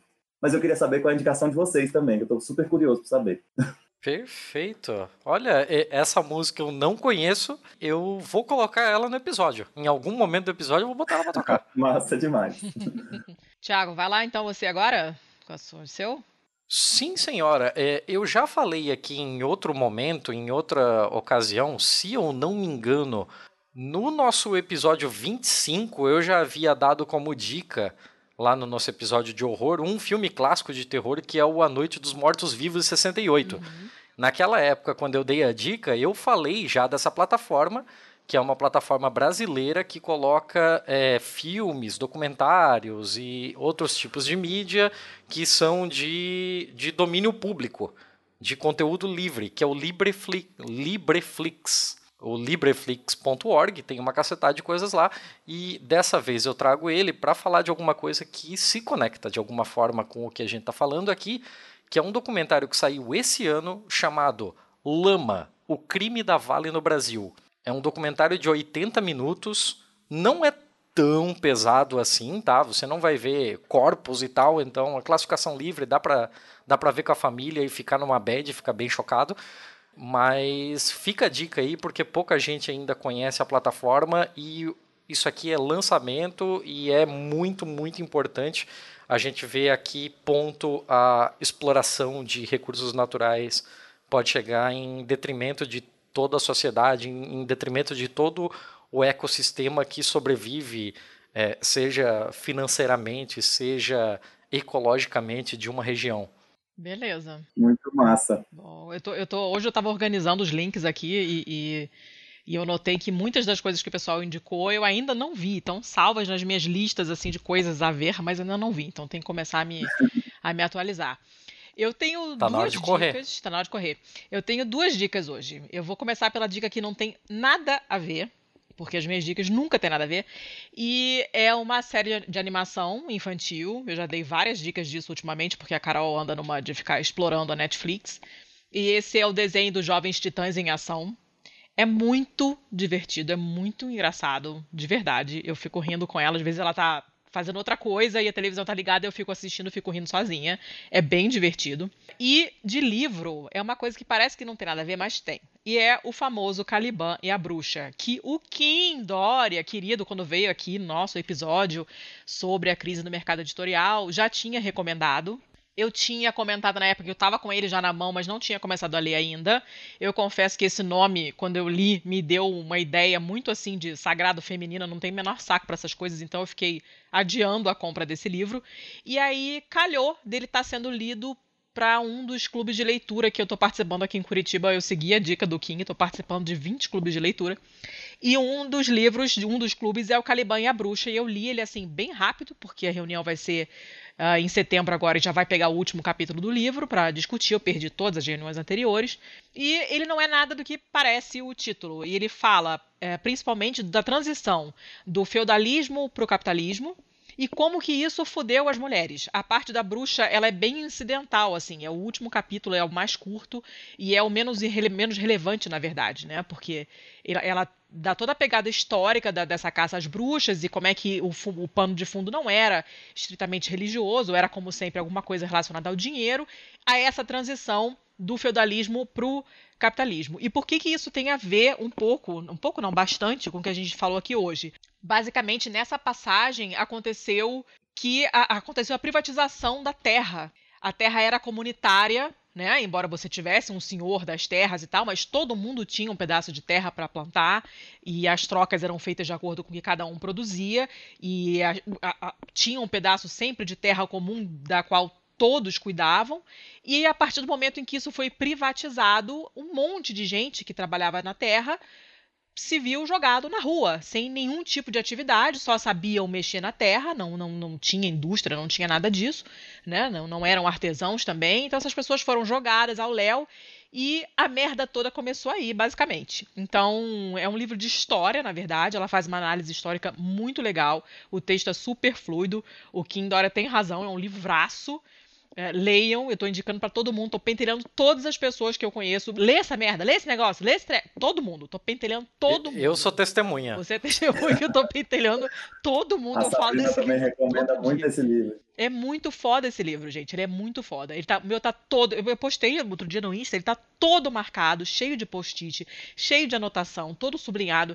É um livro de consulta para você ler de novo, sabe? Para usar como argumento, porque ela tem uma. uma é, é uma explicação da história mesmo, muito bem dada. Ela escreve muito bem. Ele é gostoso de ler, apesar do assunto, né, não ser uma receita de bolo, né? É um negócio complicado, duro de ler também, muitas vezes mas ele é muito bem escrito e tem bastante a ver com isso que a gente está falando, sim. A terra administrada de maneira comunitária, ela rende para todo mundo. Todo mundo vive melhor, todo mundo come melhor, as relações sociais são melhores, é tudo melhor. Né? Então, a, a, essa privatização realmente foi o início do fim e, e a gente está nessa merda que a gente se encontra hoje por causa desse, desse esquema aí. Então, as minhas dicas são essas. Leiam O Caliban e a Bruxa. E, e veja os Jovens Titãs em Ação também, porque é divertido. Para desopilar de vez em quando, né? Precisa. Show de bola. É, só para só pra terminar o serviço do seu livro, ele foi lançado pela editora Elefante. Uhum. Só pra, eu, eu sempre gosto de dar esse tipo de informação assim, Sim, porque sim. Vale, vale a pena. A editora Elefante é do caralho. Inclusive tem um livro que a Sabrina indicou, que é o Cuba no século XXI, que eu tenho ele e eu ganhei de presente da dona Letícia. É, eu tava lá na, na, na Barbante, aqui em Curitiba, e o livro é muito bonitinho, eu não resisti e comprei. É, eu iria comprar na semana seguinte, aí ela só mostrou que comprou. Ah, Viu? caralho. Lindinho. E, o, e a o livro da Silvia Federici, que saiu depois do Caliban e a Bruxa, tá saindo pela Boitempo. Aí, ó. Então fiquem. Beijo pro Kim. Beijo pro Kim. Fiquem espertos. Bom, momento jabá então agora. Sim, senhora. Então vamos lá. Tiago, quem quiser te achar, te acha onde? Já que você não gosta de Twitter e não gosta de tretar. então, ó, as pessoas conseguem me encontrar no Instagram, que é arroba Thiago Ávila Brasil, com TH. As pessoas conseguem me encontrar no canal do YouTube Bem Vivendo também. E as pessoas conseguem me encontrar principalmente na atuação. Eu não consigo ter uma presença tão forte quanto eu gostaria de internet, pela dificuldade de gerenciamento de tempo mesmo, né? E isso, para mim, tem sido relevante, mas a gente tem conseguido reproduzir cada vez mais do que a gente tem feito num perfil do Instagram e numa página do Facebook chamada Sociedade do Bem Viver. Arroba Sociedade do Bem Viver no Instagram. Uhum. E também na nossa organização mesmo, que é a organização que potencializa mesmo, que promove boa parte dessas iniciativas que eu fui falando, que é o Subverta, que é arroba Subvertamos. Isso seria muito legal construir. A gente sabe que eu não gosto de terminar nenhum tipo de conversa meu sem um chamado para ação, sabe? Então eu queria convidar mesmo as pessoas, não só para seguir, acompanhar, mas vir construir essa luta no cotidiano com a gente, nossa grande missão histórica. E são esses os quatro contatos aí que eu queria deixar. Ótimo. É, Perfeito. Eu queria dizer que na noite de autógrafos do livro da Sabrina aqui em Curitiba, que foi lá na livraria Vertov, que inclusive é uma livraria que eu já ah, indiquei aqui, já dei aqui como dica, né? Antes da Sabrina chegar para os autógrafos, o Thiago teve uma fala lá com o pessoal, explicando como é que é o Subverter, o que, que eles fazem e tal, e foi muito bacana, tinha bastante gente. Né, era uma sala pequena, tava a galera sentada no chão, assim, porque faltou lugar para todo mundo.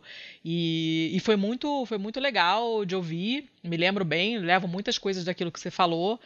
E eu dei minha carteirada, acabei dando minha carteirada porque eu não resisti, né? Tipo, já gravei com a Sabrina. né? Mas agora posso dar a segunda carteirada. O bingo da família. Tô fechando o bingo da família. O próximo é Samuel. Fala. Pois é, eu ia falar exatamente isso. A gente falou da Sabrina, falou da Sabrina, e a gente não falou em nenhum momento da gravação por que, que a gente tá falando tanto da Sabrina, né? Pois é, Thiago, o que, que você tem a ver com a Sabrina, Thiago? Verdade, verdade. Bom, Sabrina e eu resolvemos seguir uma luta, uma vida não só de luta, mas uma vida de companheirismo mesmo no cotidiano, juntos há cinco anos. E aí a gente se casou há muitos anos atrás e estamos seguindo aí nessa caminhada para transformar o mundo, né? A gente não se chama de esposo, esposa, a gente fala companheiro mesmo. E para nós significa muito mais. E é uma coisa que a gente nem trata tanto na rede social, embora às vezes trate, mas a gente carrega isso muito no nosso cotidiano das lutas mesmo. É muito bom poder fazer luta com quem você ama, assim, é uma relação e pode ser ainda mais bonita do que simplesmente a relação pessoal, né? É isso aí, ó. Subvertendo todo, todo o histórico patriarcal, o Thiago corre o risco de ser só lembrado como o conge da Sabrina, né? que é sempre, ah, é a mulher do fulano, a mulher do ciclano. Agora não, é o conge da Sabrina. conge ninguém merece. Não desejo conge nem pro meu pior inimigo. Mas, mas enfim. Bom, cabemos? É isso, né? Você tem que buscar sua filha na eu escola, né? Eu tenho que buscar minha filha na escola, que ela já está esperando há 10 minutos. ah, show de bola. Olha, eu, eu tô para lá de satisfeito com, com esse episódio. Eu espero que seja bastante esclarecedor aí para nossa audiência, é, que todo mundo possa não só é, ter um melhor entendimento sobre toda essa treta que está acontecendo com relação às queimadas da Amazônia agora, mas de também como isso faz parte de um projeto de poder, talvez é, uma, uma compreensão mais, mais acurada de para que caminho estamos levando se a gente não, não tomar ações de combate a, a esse tipo de política. E eu só posso agradecer pela sua presença, estou mais do que honrado de de estar aqui te recebendo no teu aniversário, seu primeiro podcast que você, que você grava, Thiago. Véspera é, de pra viagem. nós é motivo de alegria. Véspera de viagem. Olha, olha como fomos disruptivos hoje, coitado do Thiago. Valeu demais, galera. O prazer foi todo meu estar aqui, viu? Eu fico muito feliz e estou sempre à disposição, sempre que puder. E queria convidar também todo mundo a se somar nessa jornada de lutas. Dia 5 tem Dia Mundial de Luta pela Amazônia, dia 7 de setembro tem o Direito dos Excluídos, dia 11 de setembro é o Dia do Cerrado, e dia 20 de setembro é o Dia Mundial da Luta pelo Clima e a gente vai fazer um ato que potencialmente vai ser o maior ato da história da humanidade sobre essa pauta. Então, oh. é fundamental todo mundo se mobilizar. Dia 20 vai ser uma coisa perfeito. A gente a gente ajuda na divulgação sempre, a gente está sempre botando essas coisas aí pro pessoal. Ah, sim, claro. E Thiago, se você se você tiver mais alguma alguma outra relação com ações que que o Subverta venha a, a tomar e tal, por favor, passe para a gente para que a gente possa repercutir. Se não der tempo hábil de encaixar em um episódio, a gente joga no Twitter, a gente convoca a galera aí, a gente está sempre aberto para poder ajudar a somar nas lutas. Beleza, meu irmão, valeu demais. Letícia, valeu demais também. Eu fiquei muito, muito feliz. Valeu todo mundo que acompanha o Pistolando. Eu sei que, que foi uma conversa relativamente longa, mas eu espero que tenha agregado bastante aí. Para mim, com certeza, agregou muito trocar essa ideia com vocês. Pô, pra gente pra caramba, a gente aprende a beça sempre, por isso que é tão legal. Muito obrigada e parabéns e boa viagem.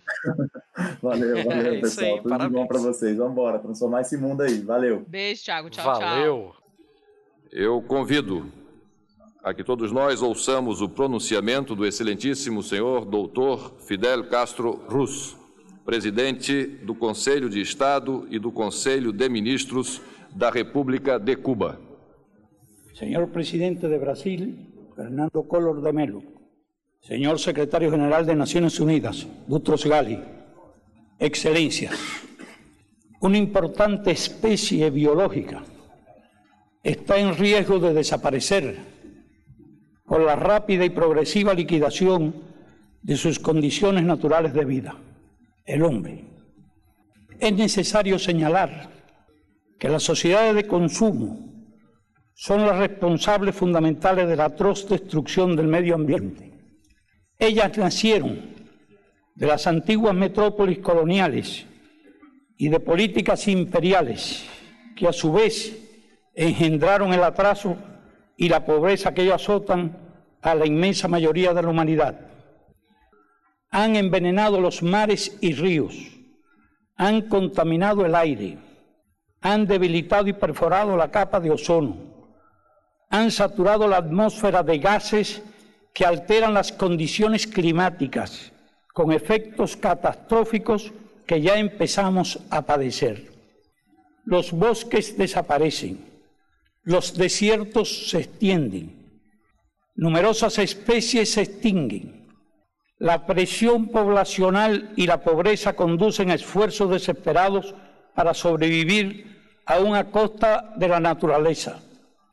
No es posible culpar de esto a los países del tercer mundo, colonias ayer, naciones explotadas y saqueadas hoy por un orden económico mundial injusto.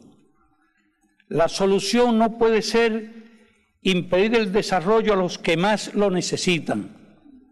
Lo real es que todo lo que contribuya hoy al subdesarrollo y la pobreza constituye una violación flagrante de la ecología.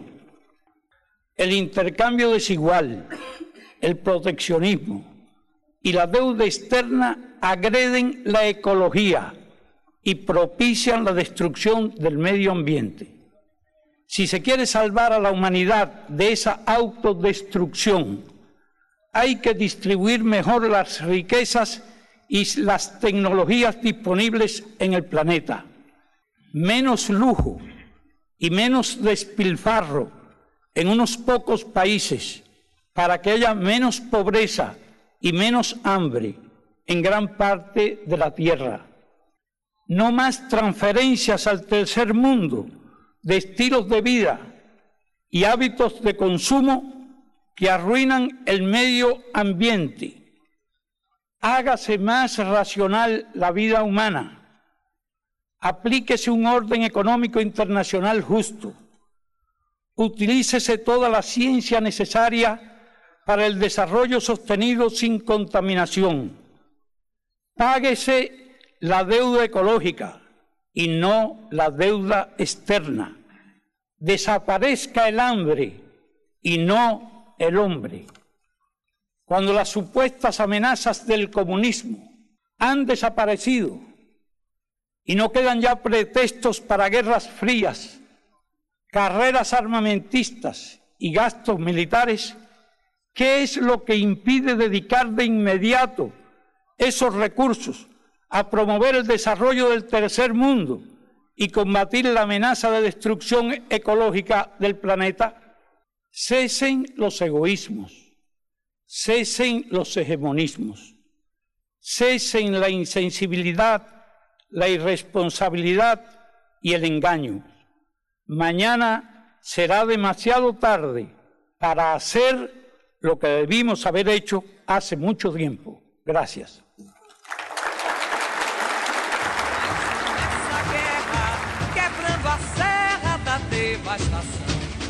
Verde, meu verde não é rabo de foguete. Vai tacar fogo no cacete, meu verde, meu verde não é rabo de foguete. Vai tacar fogo no cacete, meu verde, meu verde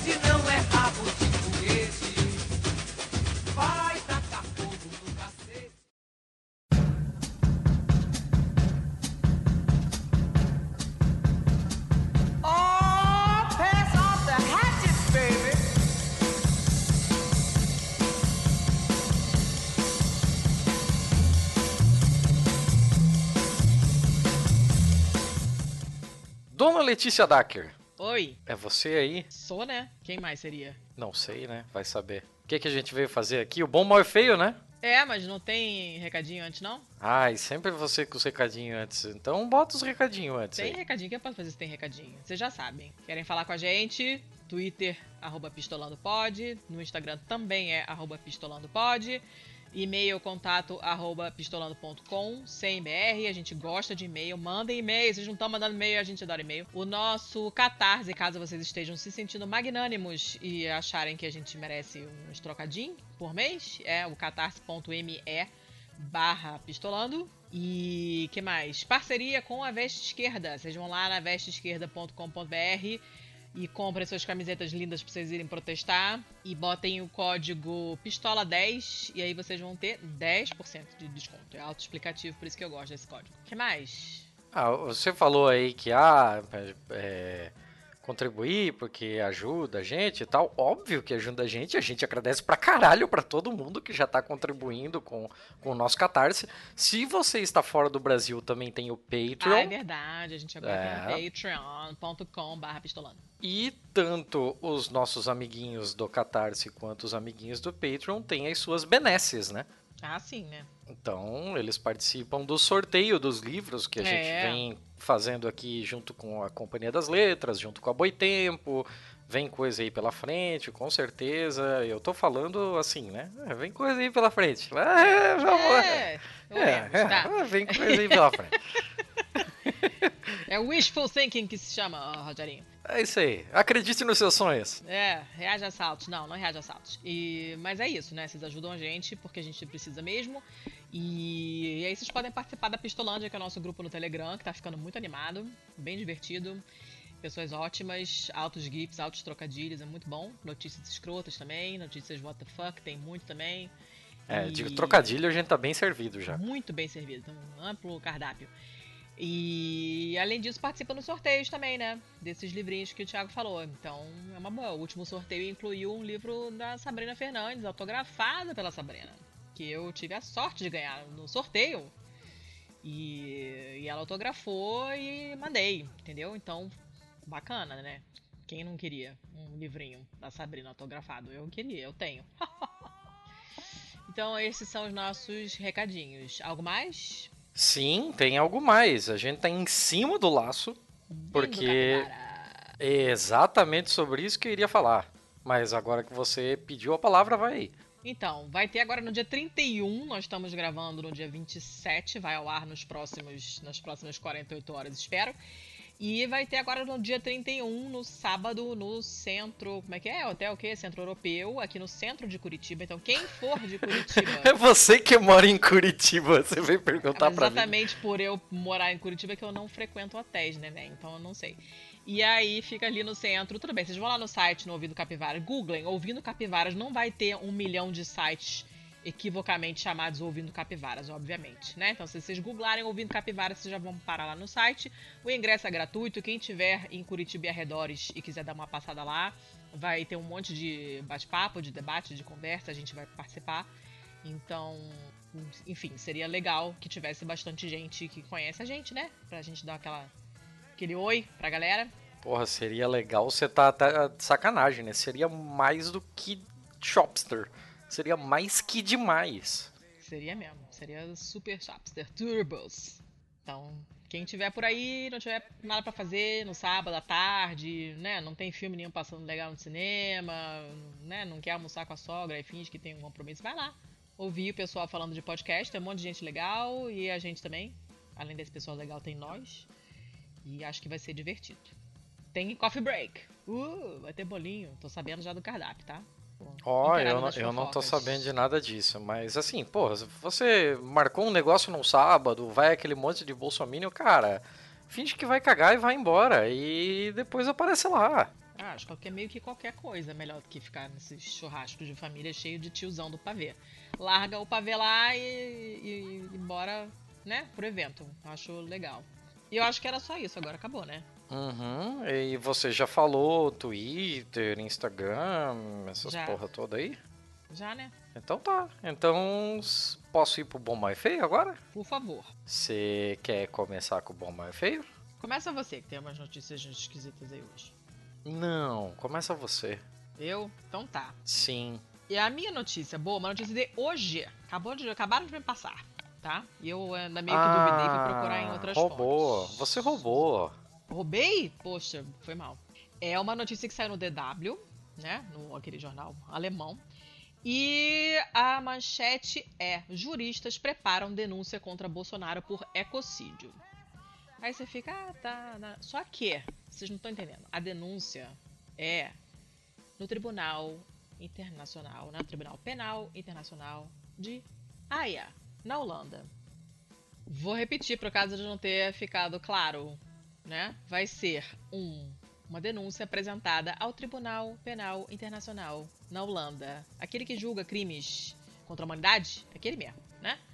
E aí, qual é a argumentação? A argumentação é que ele pode ser responsabilizado pelo aumento dos danos na Amazônia nesse ano, primeiro, devido à à demora da resposta contra as queimadas na região, e segundo, por causa da política ambiental do governo dele. E aí você tem um monte de especialistas em direitos humanos, em direito ambiental, direito internacional, todo mundo trabalhando junto para apresentar essa denúncia. Que provavelmente não vai dar em porra nenhuma. Provavelmente não vai dar em porra nenhuma. Mas só o fato de alguém estar se mexendo e denunciando esse verme, né? E dele estar passando vergonha no mundo inteiro, eu já acho tendência. Né? Fica cada vez mais difícil pro gado encontrar justificativas para todas as obscenidades que esse coiso comete e repete diariamente. Eu achei Não, uma boa e, e sabe o que é interessante, assim, ó, é, ele vai estar muito bem acompanhado, né? Porque só pra lembrar, assim, um, um ou outro que já passou. É, só pra lembrar um ou outro que passou lá pelo, pelo Tribunal de Haia. O Slobodan Milosevic, o Dragomir Milosevic, que era o, o general lá do, do- que é acusado de, de genocídio, é, o Coronel Bagosora de Ruanda, o Muammar Gaddafi, ah, de cabeça assim, quem eu lembro mais? O. Ai caramba! Ai, eu vou lembrar. O do Sudão, o Omar al-Bashir do Sudão. Então, assim, ó, só, só a nata. Só, né? Show de bola. Creme de la creme. E aí, eles mencionam como exemplo, por exemplo, os ataques. Como exemplo, por exemplo, a pessoa pleonástica é dureza, né?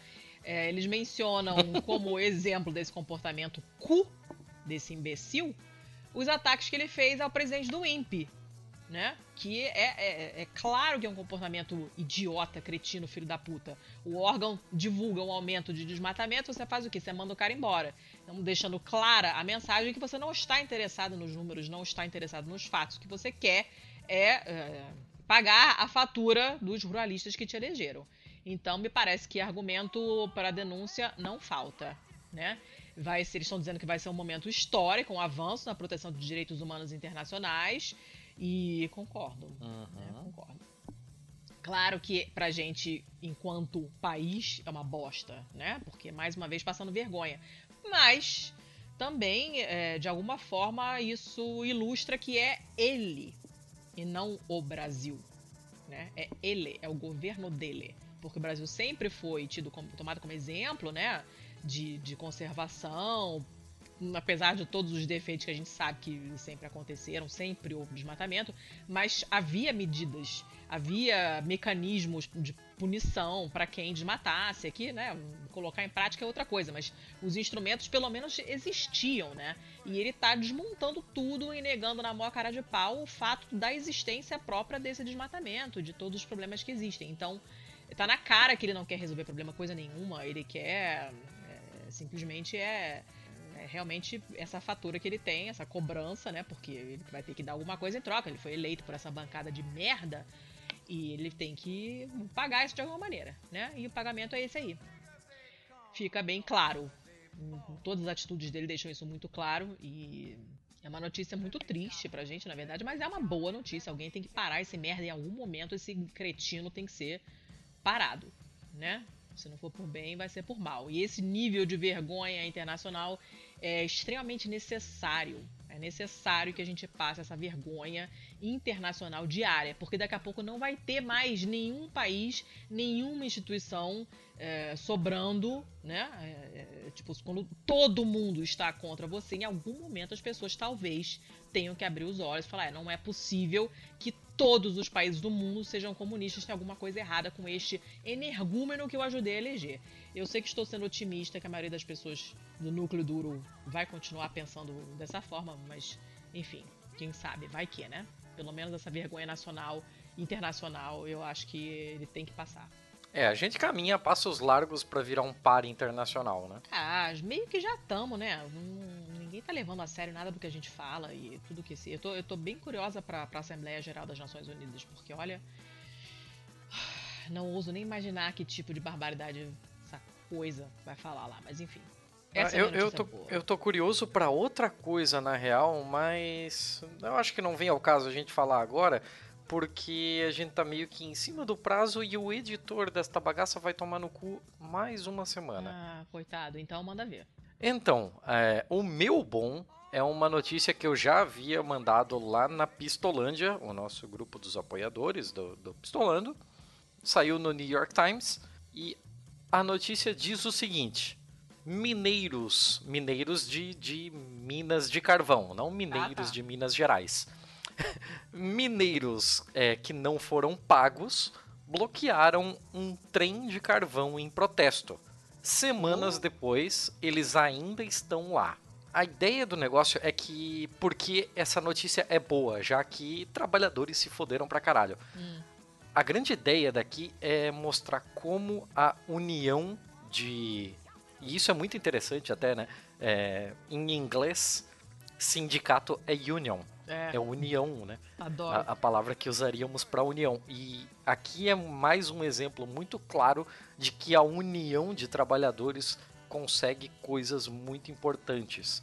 Uma sexta-feira normal em Cumberland, no Kentucky, lá pelas 4 horas da tarde, chegou uma galera numa mina de carvão lá dizendo que o pessoal é melhor parar as máquinas aí porque a mina de carvão fechou.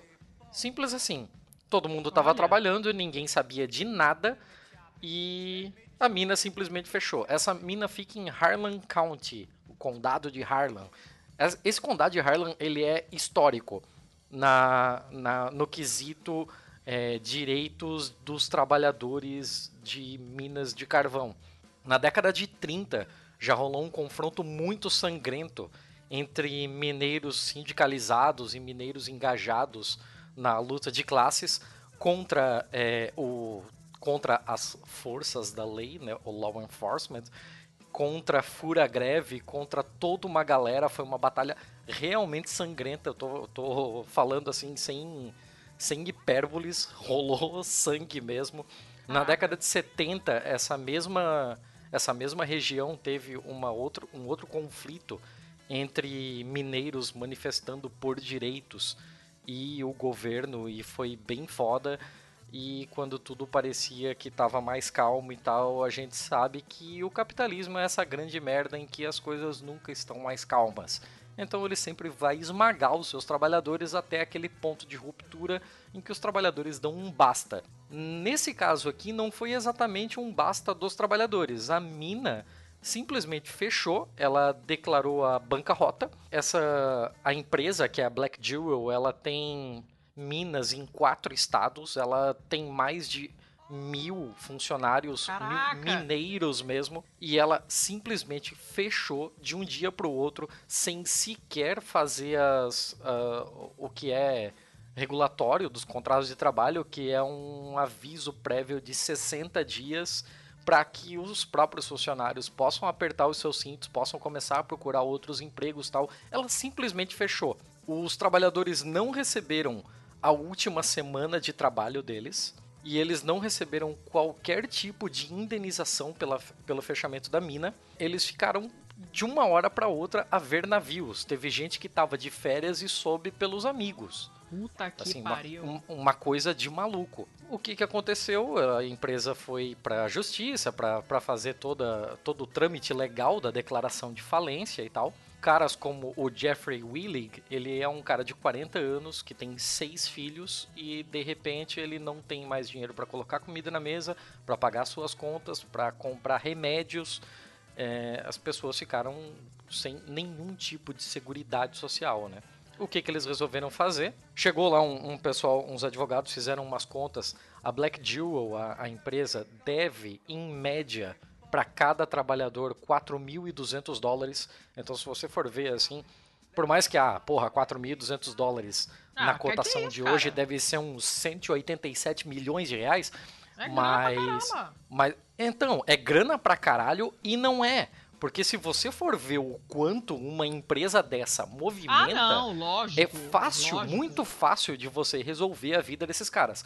Então, é, é claro, é, é latente, é patente, aliás, que a empresa tá de, de má fé e tá, tá fazendo tudo de má vontade para com os seus trabalhadores. Uma última carga de carvão estava sendo levada, estava sendo carregada em um vagão e ela já tinha inclusive um comprador pronto e esse cara ia pagar cerca de um milhão de dólares por essa carga de carvão. Como a empresa fechou do nada, tal, a carga ficou lá dentro inclusive com o trem dela lá dentro. E não só os trabalhadores da mina, como toda a cadeia responsável por esse carvão foi afetada. Então, transportadores que trabalhavam com essa mina de carvão é, não receberam seus pagamentos.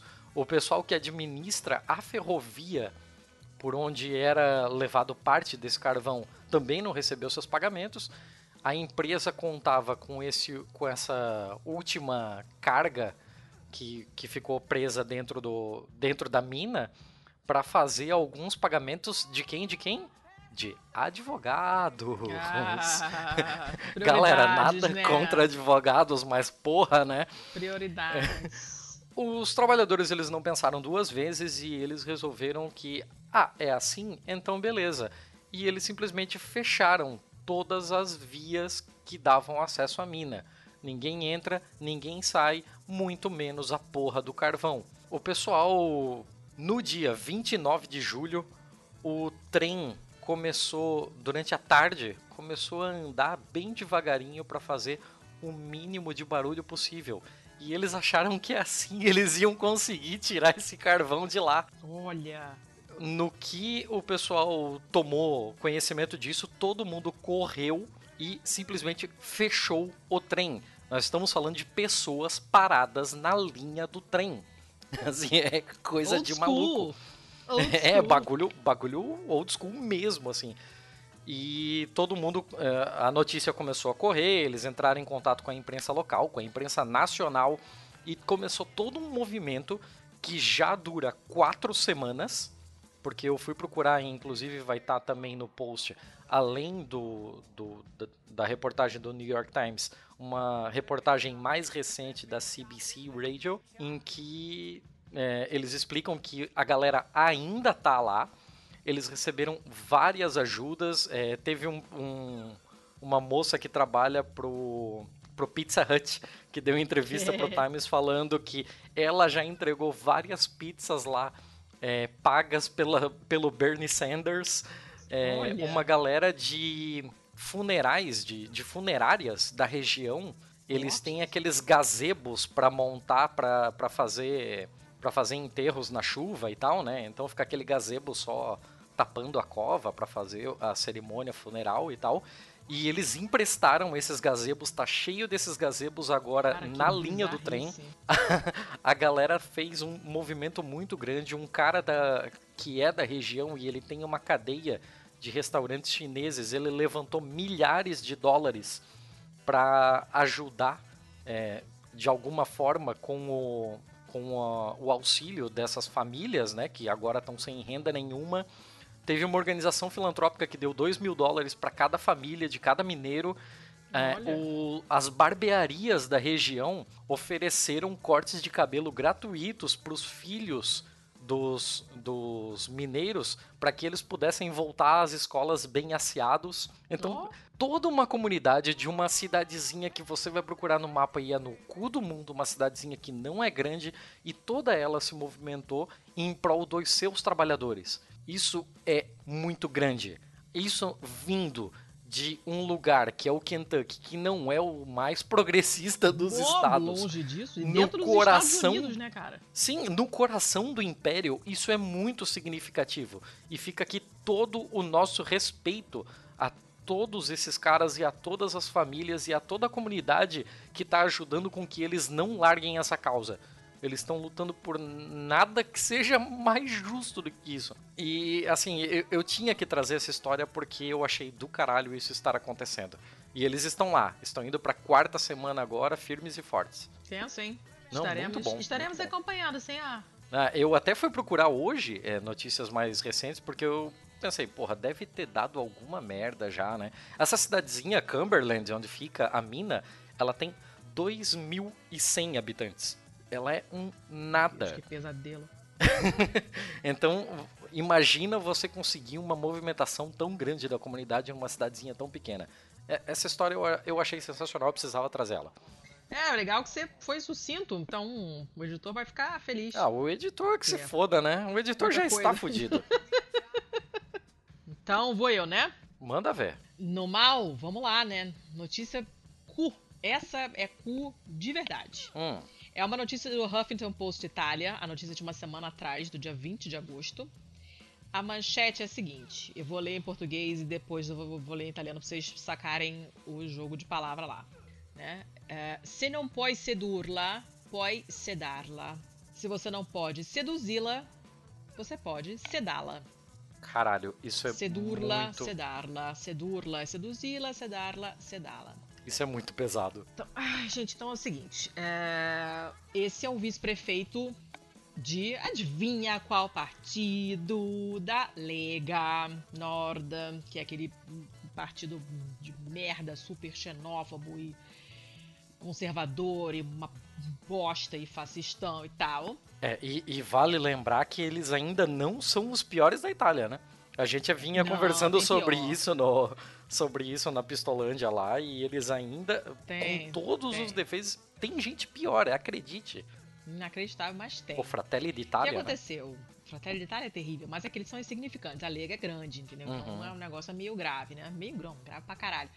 O negócio é o seguinte: esse é o vice-prefeito de- dessa cidadezinha pequena chamada Rovere Veronese, então perto de Verona, presumo eu. Né? O nome do cara é Loris Corradi. Já começa com o cara se chamar Loris, que é uma coisa que em italiano nem se pronuncia direito.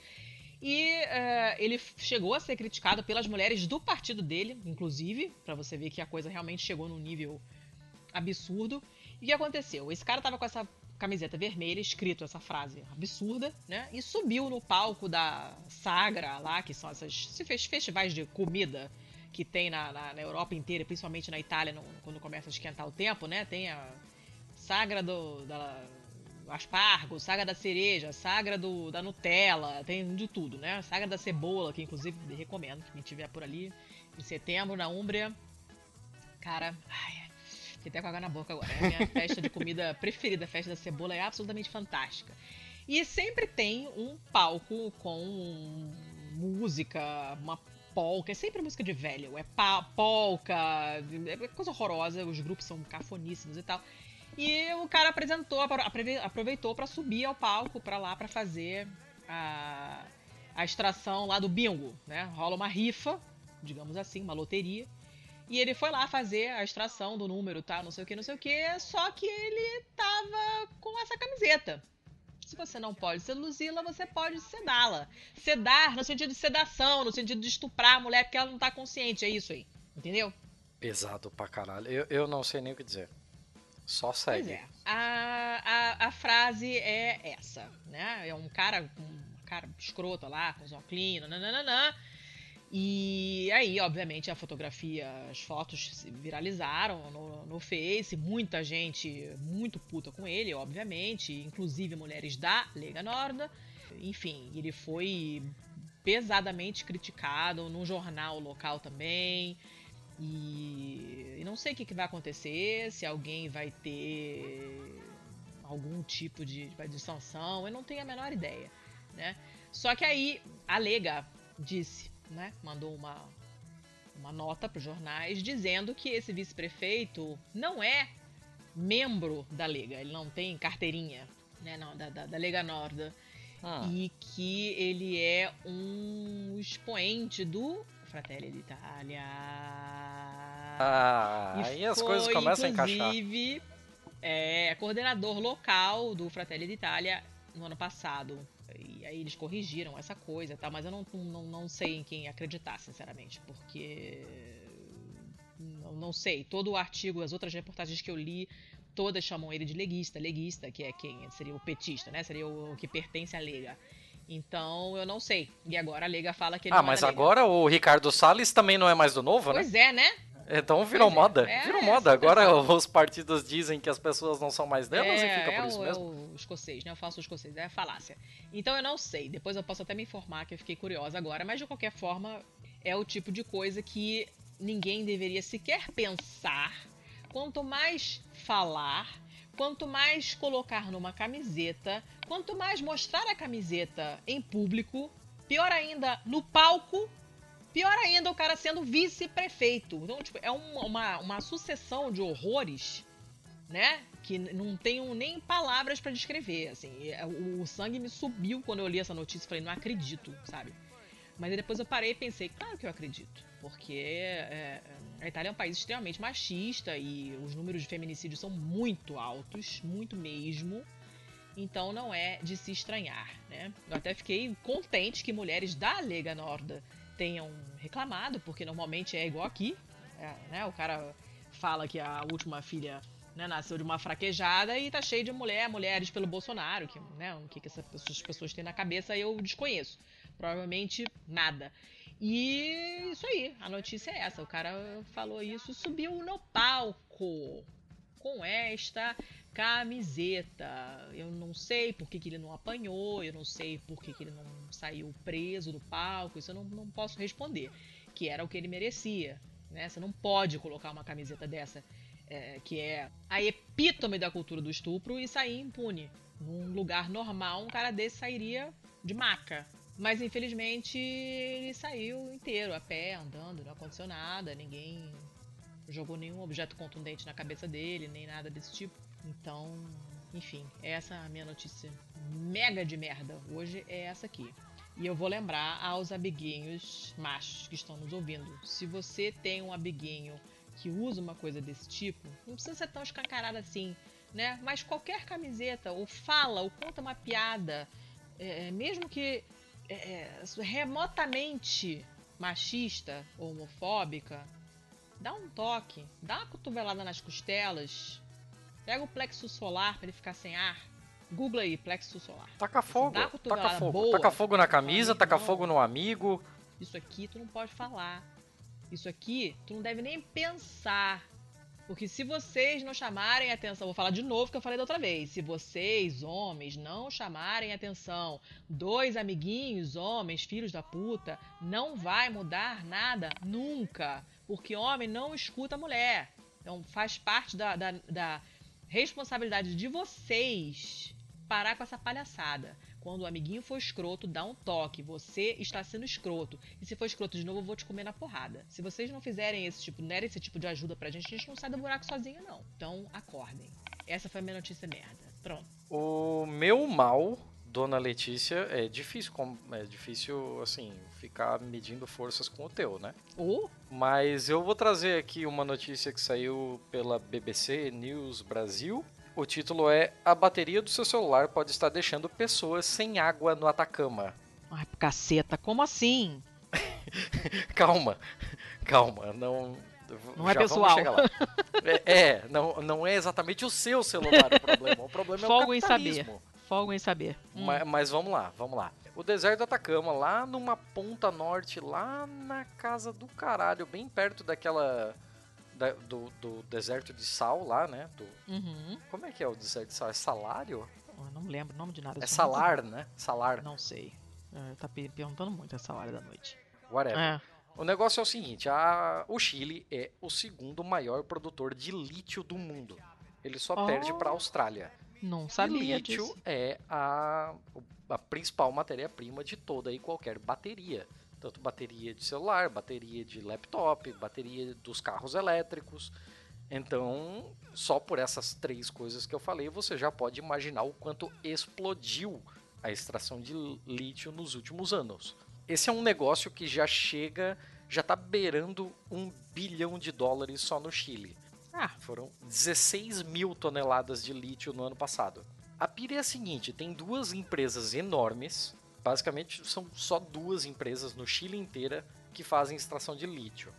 Uma é americana, a Albemarle, Albemarle, sei claro. lá. Ah. E a chilena SQM. E embaixo do salar, onde elas estão instaladas, lá no deserto do Atacama, tem um reservatório natural, subterrâneo, de água salgada. Não deixa de ser um aquífero, porque tá. são rochas porosas que armazenam água lá, só que, porra, por conta de toda a salinidade da região ali, essa água é salgada. Para extrair o lítio, o que, que eles fazem? Eles bombeiam toda essa salmoura, toda essa água salgada de volta para a superfície, ficam em piscinas enormes expostas à atmosfera. Simples assim. É assim Ué? que se extrai lítio. Ele bombeia toda aquela água subterrânea, deixa em piscinas gigantes, que você olha assim, parecem campos, né? Deixa a água evaporar ao sol. E aí o que sobrar, que não vai ser evaporado, é o carbonato de lítio. Mas, gente, coisa primitiva. É, curioso, né? Até porque, tipo, ah, óbvio, você poderia, sei lá, ferver essa água, mas seria um gasto energético que é fodido pra caralho. É, desnecessário, né? É. Então, aí esse, esse carbonato de lítio é enviado 24% para a China, 22% para o Japão, e lá ele é beneficiado e transformado no lítio metálico, né? Na liga metálica que faz a, o rolê todo da, da bateria. Só que a pira é o seguinte: junto com muito próximo desses aquíferos da água salobra de onde se faz a extração de lítio, a água doce.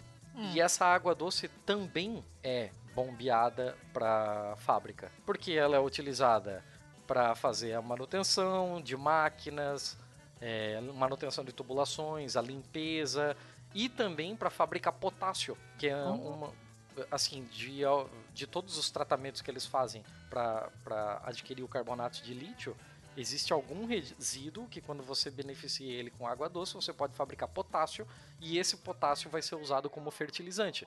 Então é uma fábrica em que nada se perde, né? Caraca. Ela, ela pega resíduos dela própria e fabrica um outro produto. O que que tá acontecendo? A água, como você pode imaginar no deserto do Atacama, um dos lugares, talvez o lugar mais seco do mundo, Ali é, é, é tenso, é um- tenso. É um negócio mais ou menos raro, assim, né? Hum. E existem comunidades indígenas nessa região que já estão começando a sofrer com secas. Existem lagos de água doce que simplesmente desapareceram. Flamingos que, que é, costumavam posar por lá simplesmente sumiram, procuraram outros lugares. Caceta. Então, tipo, ah, aqui 40 quilômetros ao norte, o Jorge Cruz ele cultivava milho e alfafa de um pequeno lote numa terra eh, de comunidade indígena perto do salar. Ele diz que se as empresas de mineração continuarem a usar água doce no ritmo atual, a aldeia dele simplesmente desaparece. Yay! As aves já se foram, tá muito, muito difícil criar animais e agora chegou ao ponto crítico em que tá quase impossível, inclusive, plantar. Então, Que merda. é, é assim, o problema não é o seu celular, apesar de tudo. O problema não é pessoal. O problema é o capitalismo. O problema é o ritmo desenfreado, maluco, que toda essa obsolescência programada, que toda esse, essa gana, essa ânsia de consumir levam a gente a estar sempre fazendo extração e mais extração e mais extração, como se a gente tivesse infinitos mundos para viver. O governo não tem um modelo hidrológico do aquífero inteiro, então ele não Cara. sabe dizer onde começa a água salgada, onde começa a água doce. É, isso tá virando um debate muito complicado e, assim, é muito, muito difícil de bater com isso, porque é um bilhão de dólares de balança comercial do Chile. Então, qual é o interesse do governo chileno em, de repente, ir lá e bater de frente com essas duas empresas? Você Nenhum. tem noção de um bilhão de dólares movimentados por duas empresas. O poder de barganha com o governo que essas empresas têm é um negócio do caralho. É um negócio absurdo. É, a Alber Marley, que é a, a empresa americana, ela diz que ela está autorizada a bombear 442 litros por segundo de salmoura e 23 litros e meio por segundo de água doce. Hum. Só que, voltamos ao ponto, a água doce é extremamente escassa. Não existem modelos hoje no governo chileno que digam que num ritmo de extração de 23,5 litros por segundo de água doce, vai sobrar água doce para todo o resto da região. É, é um caos, é um bagulho muito maluco ai, gente. está foda e é muito, muito interessante, muito, muito importante é, ler isso aqui, porque é uma comunidade indígena completamente relegada na periferia de um país que já é periférico ao capitalismo e muito provavelmente vai sofrer uma imigração forçada se nenhum cenário for alterado até então. É foda. Caraca, essas notícias de água, cara, elas me deixam muito bolada. Tudo É, quanto é notícia que tem foda. água, eu fico muito bolada. Muito. Muito mesmo. É, E é o que o Thiago falou, né? É o cenário Mad Max, né? É verdade. Se tornando possível e próximo. Tá que pariu, cara. Agora eu tô estressada. Tá. É, eu não falei que viria coisa melhor, mas Não, é isso aí. é, vamos não, vamos hoje- tentar atenuar com o fail, vai. A gente caprichou hoje. Olha, eu, eu. As minhas notícias. Eu escolhi duas feias, porque eu não sabia, não conseguia escolher. São duas notícias ridículas. Pau no Então, cu do editor, né? São, claro, Já mas tá- vou ser breve, até porque são, são notícias ridículas, elas são curtinhos, tá? Tá. É, pra contrabalancear essa, esse horror aí que a gente acabou de comentar. A primeira é uma notícia do G1 de dois dias atrás, portanto, do dia 25, que tem como manchete: Sem nunca ter visitado o Brasil, chefe abre food truck de pão de queijo em ilha remota na Austrália. Tá. Como ele tomou conhecimento do pão de queijo para começar. Pois é, ele tomou conhecimento do pão de queijo quando ele almoçou, ele comeu num restaurante brasileiro em Sydney, tá? Aí ele comeu coração de galinha e churrasco uhum. e não sei uhum. mais o que. E aí de entrada tinha pão de queijo. E sendo uma pessoa sensata, ele se apaixonou pelo pão de queijo, óbvio que é o que pessoas sensatas fazem. Elas comem pão de queijo e elas Quem morrem não felizes. gosta de pão de queijo está errado. Não tá, tem já, né? Pois é, eu diria assim que a primeira camada, camada de triagem é em quem você votou, beleza. Aí a segunda camada de triagem é você gosta de pão de queijo, porque a pessoa que não gosta de pão de queijo eu não quero conversar com ela. Aí o cara ficou fissurado no pão de queijo, é lógico. Foi lá falar com o restaurante, meu filho, pelo amor de Deus, me diz o que, que tem nisso aqui. Não falou com o chefe lá do restaurante. Voltou para a ilha dele, né, que é a ilha de Hobart foi pesquisar a receita, foi pesquisar ingrediente, fez um milhão de tentativas e ele fez uma coisa que ele acha que é pão de queijo. Não temos como saber porque não estamos lá para comprovar. Obviamente é provável que seja algo muito diferente do que é o pão de não queijo. Não é, não é. Não é pão de queijo. Aqui em Santa Catarina a gente não consegue fazer um pão de queijo igual o mineiro. Não é ele lá no não é, né? mundo pois que é, vai conseguir fazer. E quando você olha, quando eu olhei a foto, eu falei, gente, o que, que esse homem tá fazendo? Ele botou nas forminhas. Eu acho que ele botou coisa demais na forminha. Primeiro que não era para botar na forminha, né? Se tá líquido demais para ser colocado numa forminha, já não deve sair um pão de queijo muito decente. E tá, ele parece. Ele parece, de longe, ele parece Yorkshire Pudding, que não é pudim. É, um, é massa de panqueca feita na, no, na forminha de muffin. E ele fica com um formato assim esquisito. E mas parece também o babá, que é um doce napolitano que é embebido no rum, gostoso pra caramba, é uma espécie de bolinho. Não, não, não, parece nada com pão de queijo, inclusive tá torrado demais, eu acho. Mas enfim, né? Diz Caralho, ele... eu tô vendo a foto aqui, tá muito torrado. Tá, tá muito torrado, muito né? Passado. Muito. E ele abre e coloca coisas dentro, é isso? Calma, vamos chegar lá. Aí ele ah, abriu ah, esse Deus, food truck. Você falou que ia ser rápido. Eu serei. Ele abriu esse food truck chamado Home of Pau de Queijo, pau de queijo sem tio, obviamente. E ele faz esse negócio. E ele e experimenta com um monte de ingredientes locais e tarananã. É, ele mistura com um monte de queijos ali da, da, da, região dele. Ele faz um tamanho maior. E aí ele recheia com coisas tipo kibe. Tá, pera, eu tô, eu tô vendo. eu tô vendo uma foto aqui e tá pau de queijo, é. mais salmão defumado, é. Aham. mais requeijão e requeijão tá escrito em português. Não tem requeijão fora requeijal, do Brasil? Requeijal, E picles. Olha que maravilha. E, e picles? Não, eu, eu, assim, é um pecado, mas considerando que o pão de queijo dele não é um pão de queijo, eu tô até achando gostoso. Mas não tem requeijão fora do Brasil? Não. Deve ser, um, deve ser um Philadelphia que ele botou aí, fingiu que é requeijão. E, e confi de pato. Nossa. E Cumberland Sauce, que eu não sei o que, que é, mas não deve ser nada muito interessante. Eu achei essa notícia engraçada porque é pão de queijo, né? Então, tipo, as pessoas apreciarem pão de queijo ao ponto de quererem reproduzir lá no cu da Austrália é interessante. Mas não chamem de pão de queijo. Não mexam no pão de queijo, tá? A única coisa realmente positiva dessa notícia é o fato de que, de repente, pessoas se interessem, né? E, poxa, nossa, que coisa gostosa, né? De onde que é? E vão pesquisar, enfim. Deve ser é uma coisa interessante. É uma ilhazinha lá na Tasmania, assim, lá no cu mesmo da Austrália. Mas, enfim, essa é a minha primeira notícia eh, feia, porque ela é esquisita. A segunda notícia feia, esquisita... Eu, eu tô lendo os comentários e tá muito bom.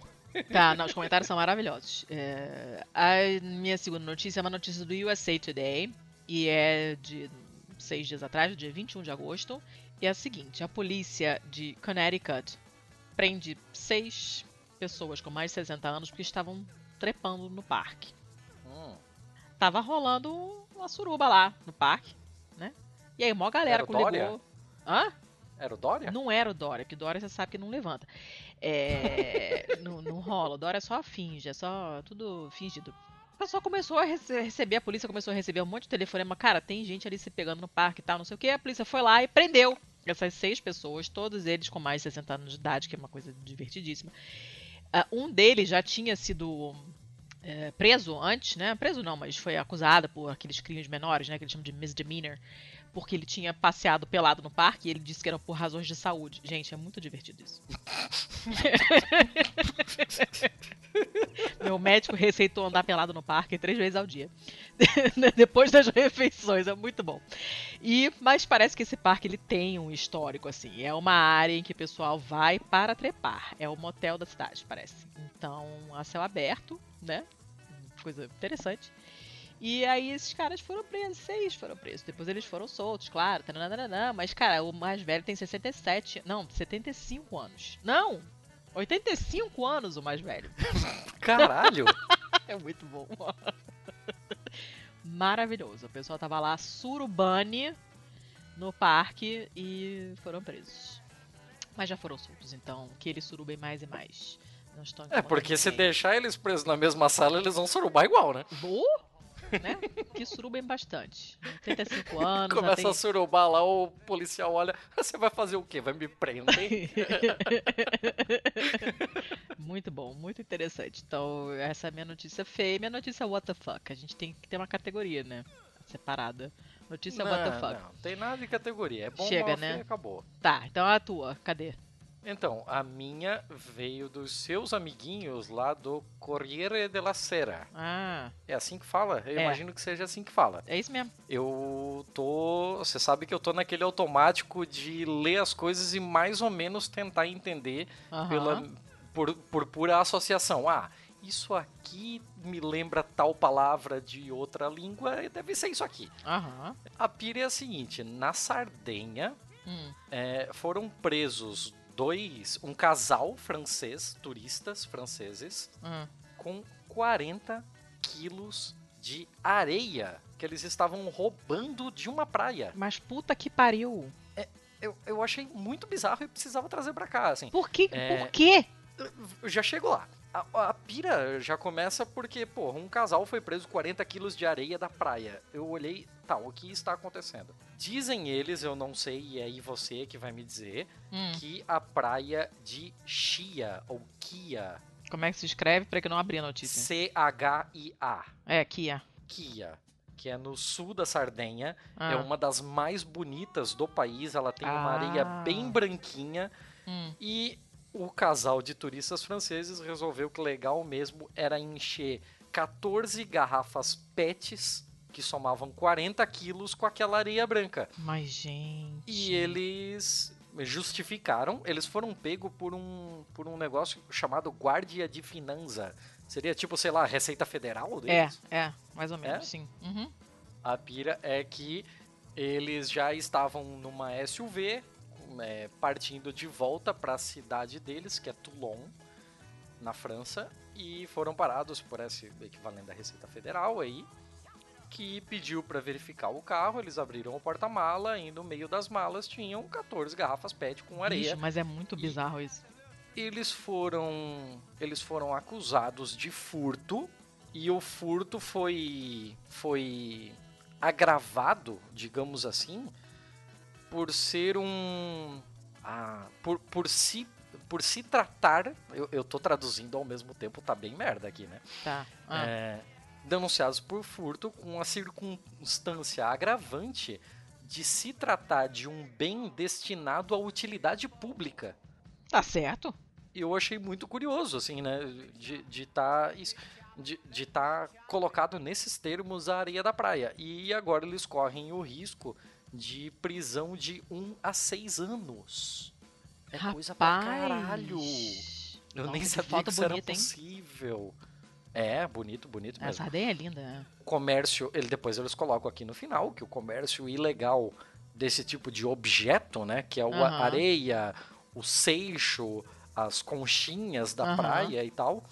é, principalmente de uma de uma espécie em específica ali, Pininobilis, que é um, um moluscozinho é, É uma delícia. de onde se extrai o bisso. O que, que é o bisso? Ah, eu não sei, deve ser a parte ah, carnosa do bichinho. Eu acho que eu sei que eu sei o que que é, uma delícia.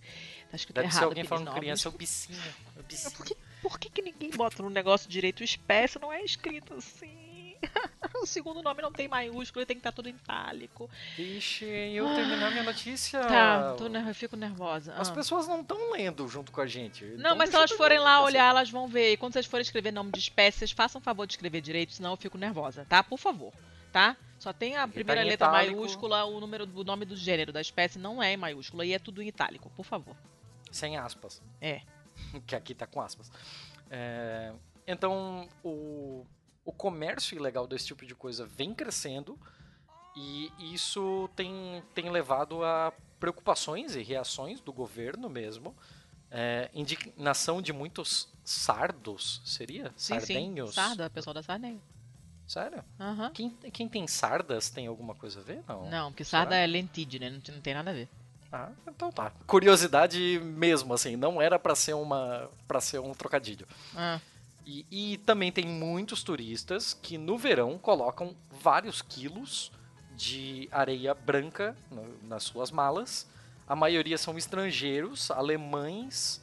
É, é alemães, né? Tedeschi, Tedeschi é alemão. hum, ok. Alemães e escandinavos, em, em suma, em sua maioria. E os, e- essa areia roubada vai parar no eBay. Cara, tem um comércio ilegal de areia de praias paradisíacas no eBay. Isso é muito maluco pra minha cabeça. Ah, isso é muito bizarro. Mas esse negócio de areia não é a primeira vez que a gente menciona isso aqui, não. Porque eu já dei uma notícia dessa de roubo de areia aqui. Exatamente, sobre a, questão do, do concreto para fazer as, as construções de Dubai lá e tal, né? Aham. Mas assim, lá a gente tava falando de uma areia meio comercial. Você não vai usar a areia da praia pra fazer um para fazer um, um prédio, a não ser que você seja o Sérgio Naia, né? É.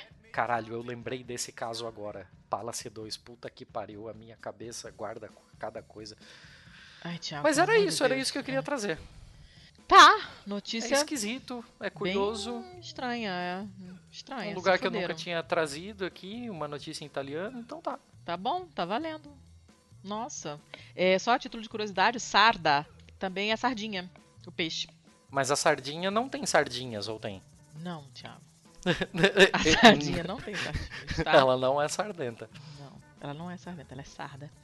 Mas É, a sardinha tem a ver com a sardenha? Eu não sei, pode ser. É, Isso não era pra estar no episódio. o episódio tá ficando muito longo. Deus Ah, céu, chega, cara. chega? É Alguém- isso? Alguém interna a gente, pelo amor de Deus. Acho que é isso. Ok, então obrigado, pessoal. Até a próxima. Por favor, que a próxima não demore e não fique tão em cima do prazo de publicação. Mas isso é um problema do editor. Então é isso aí. Até a próxima. Valeu! Até a próxima. Pau no cu do editor.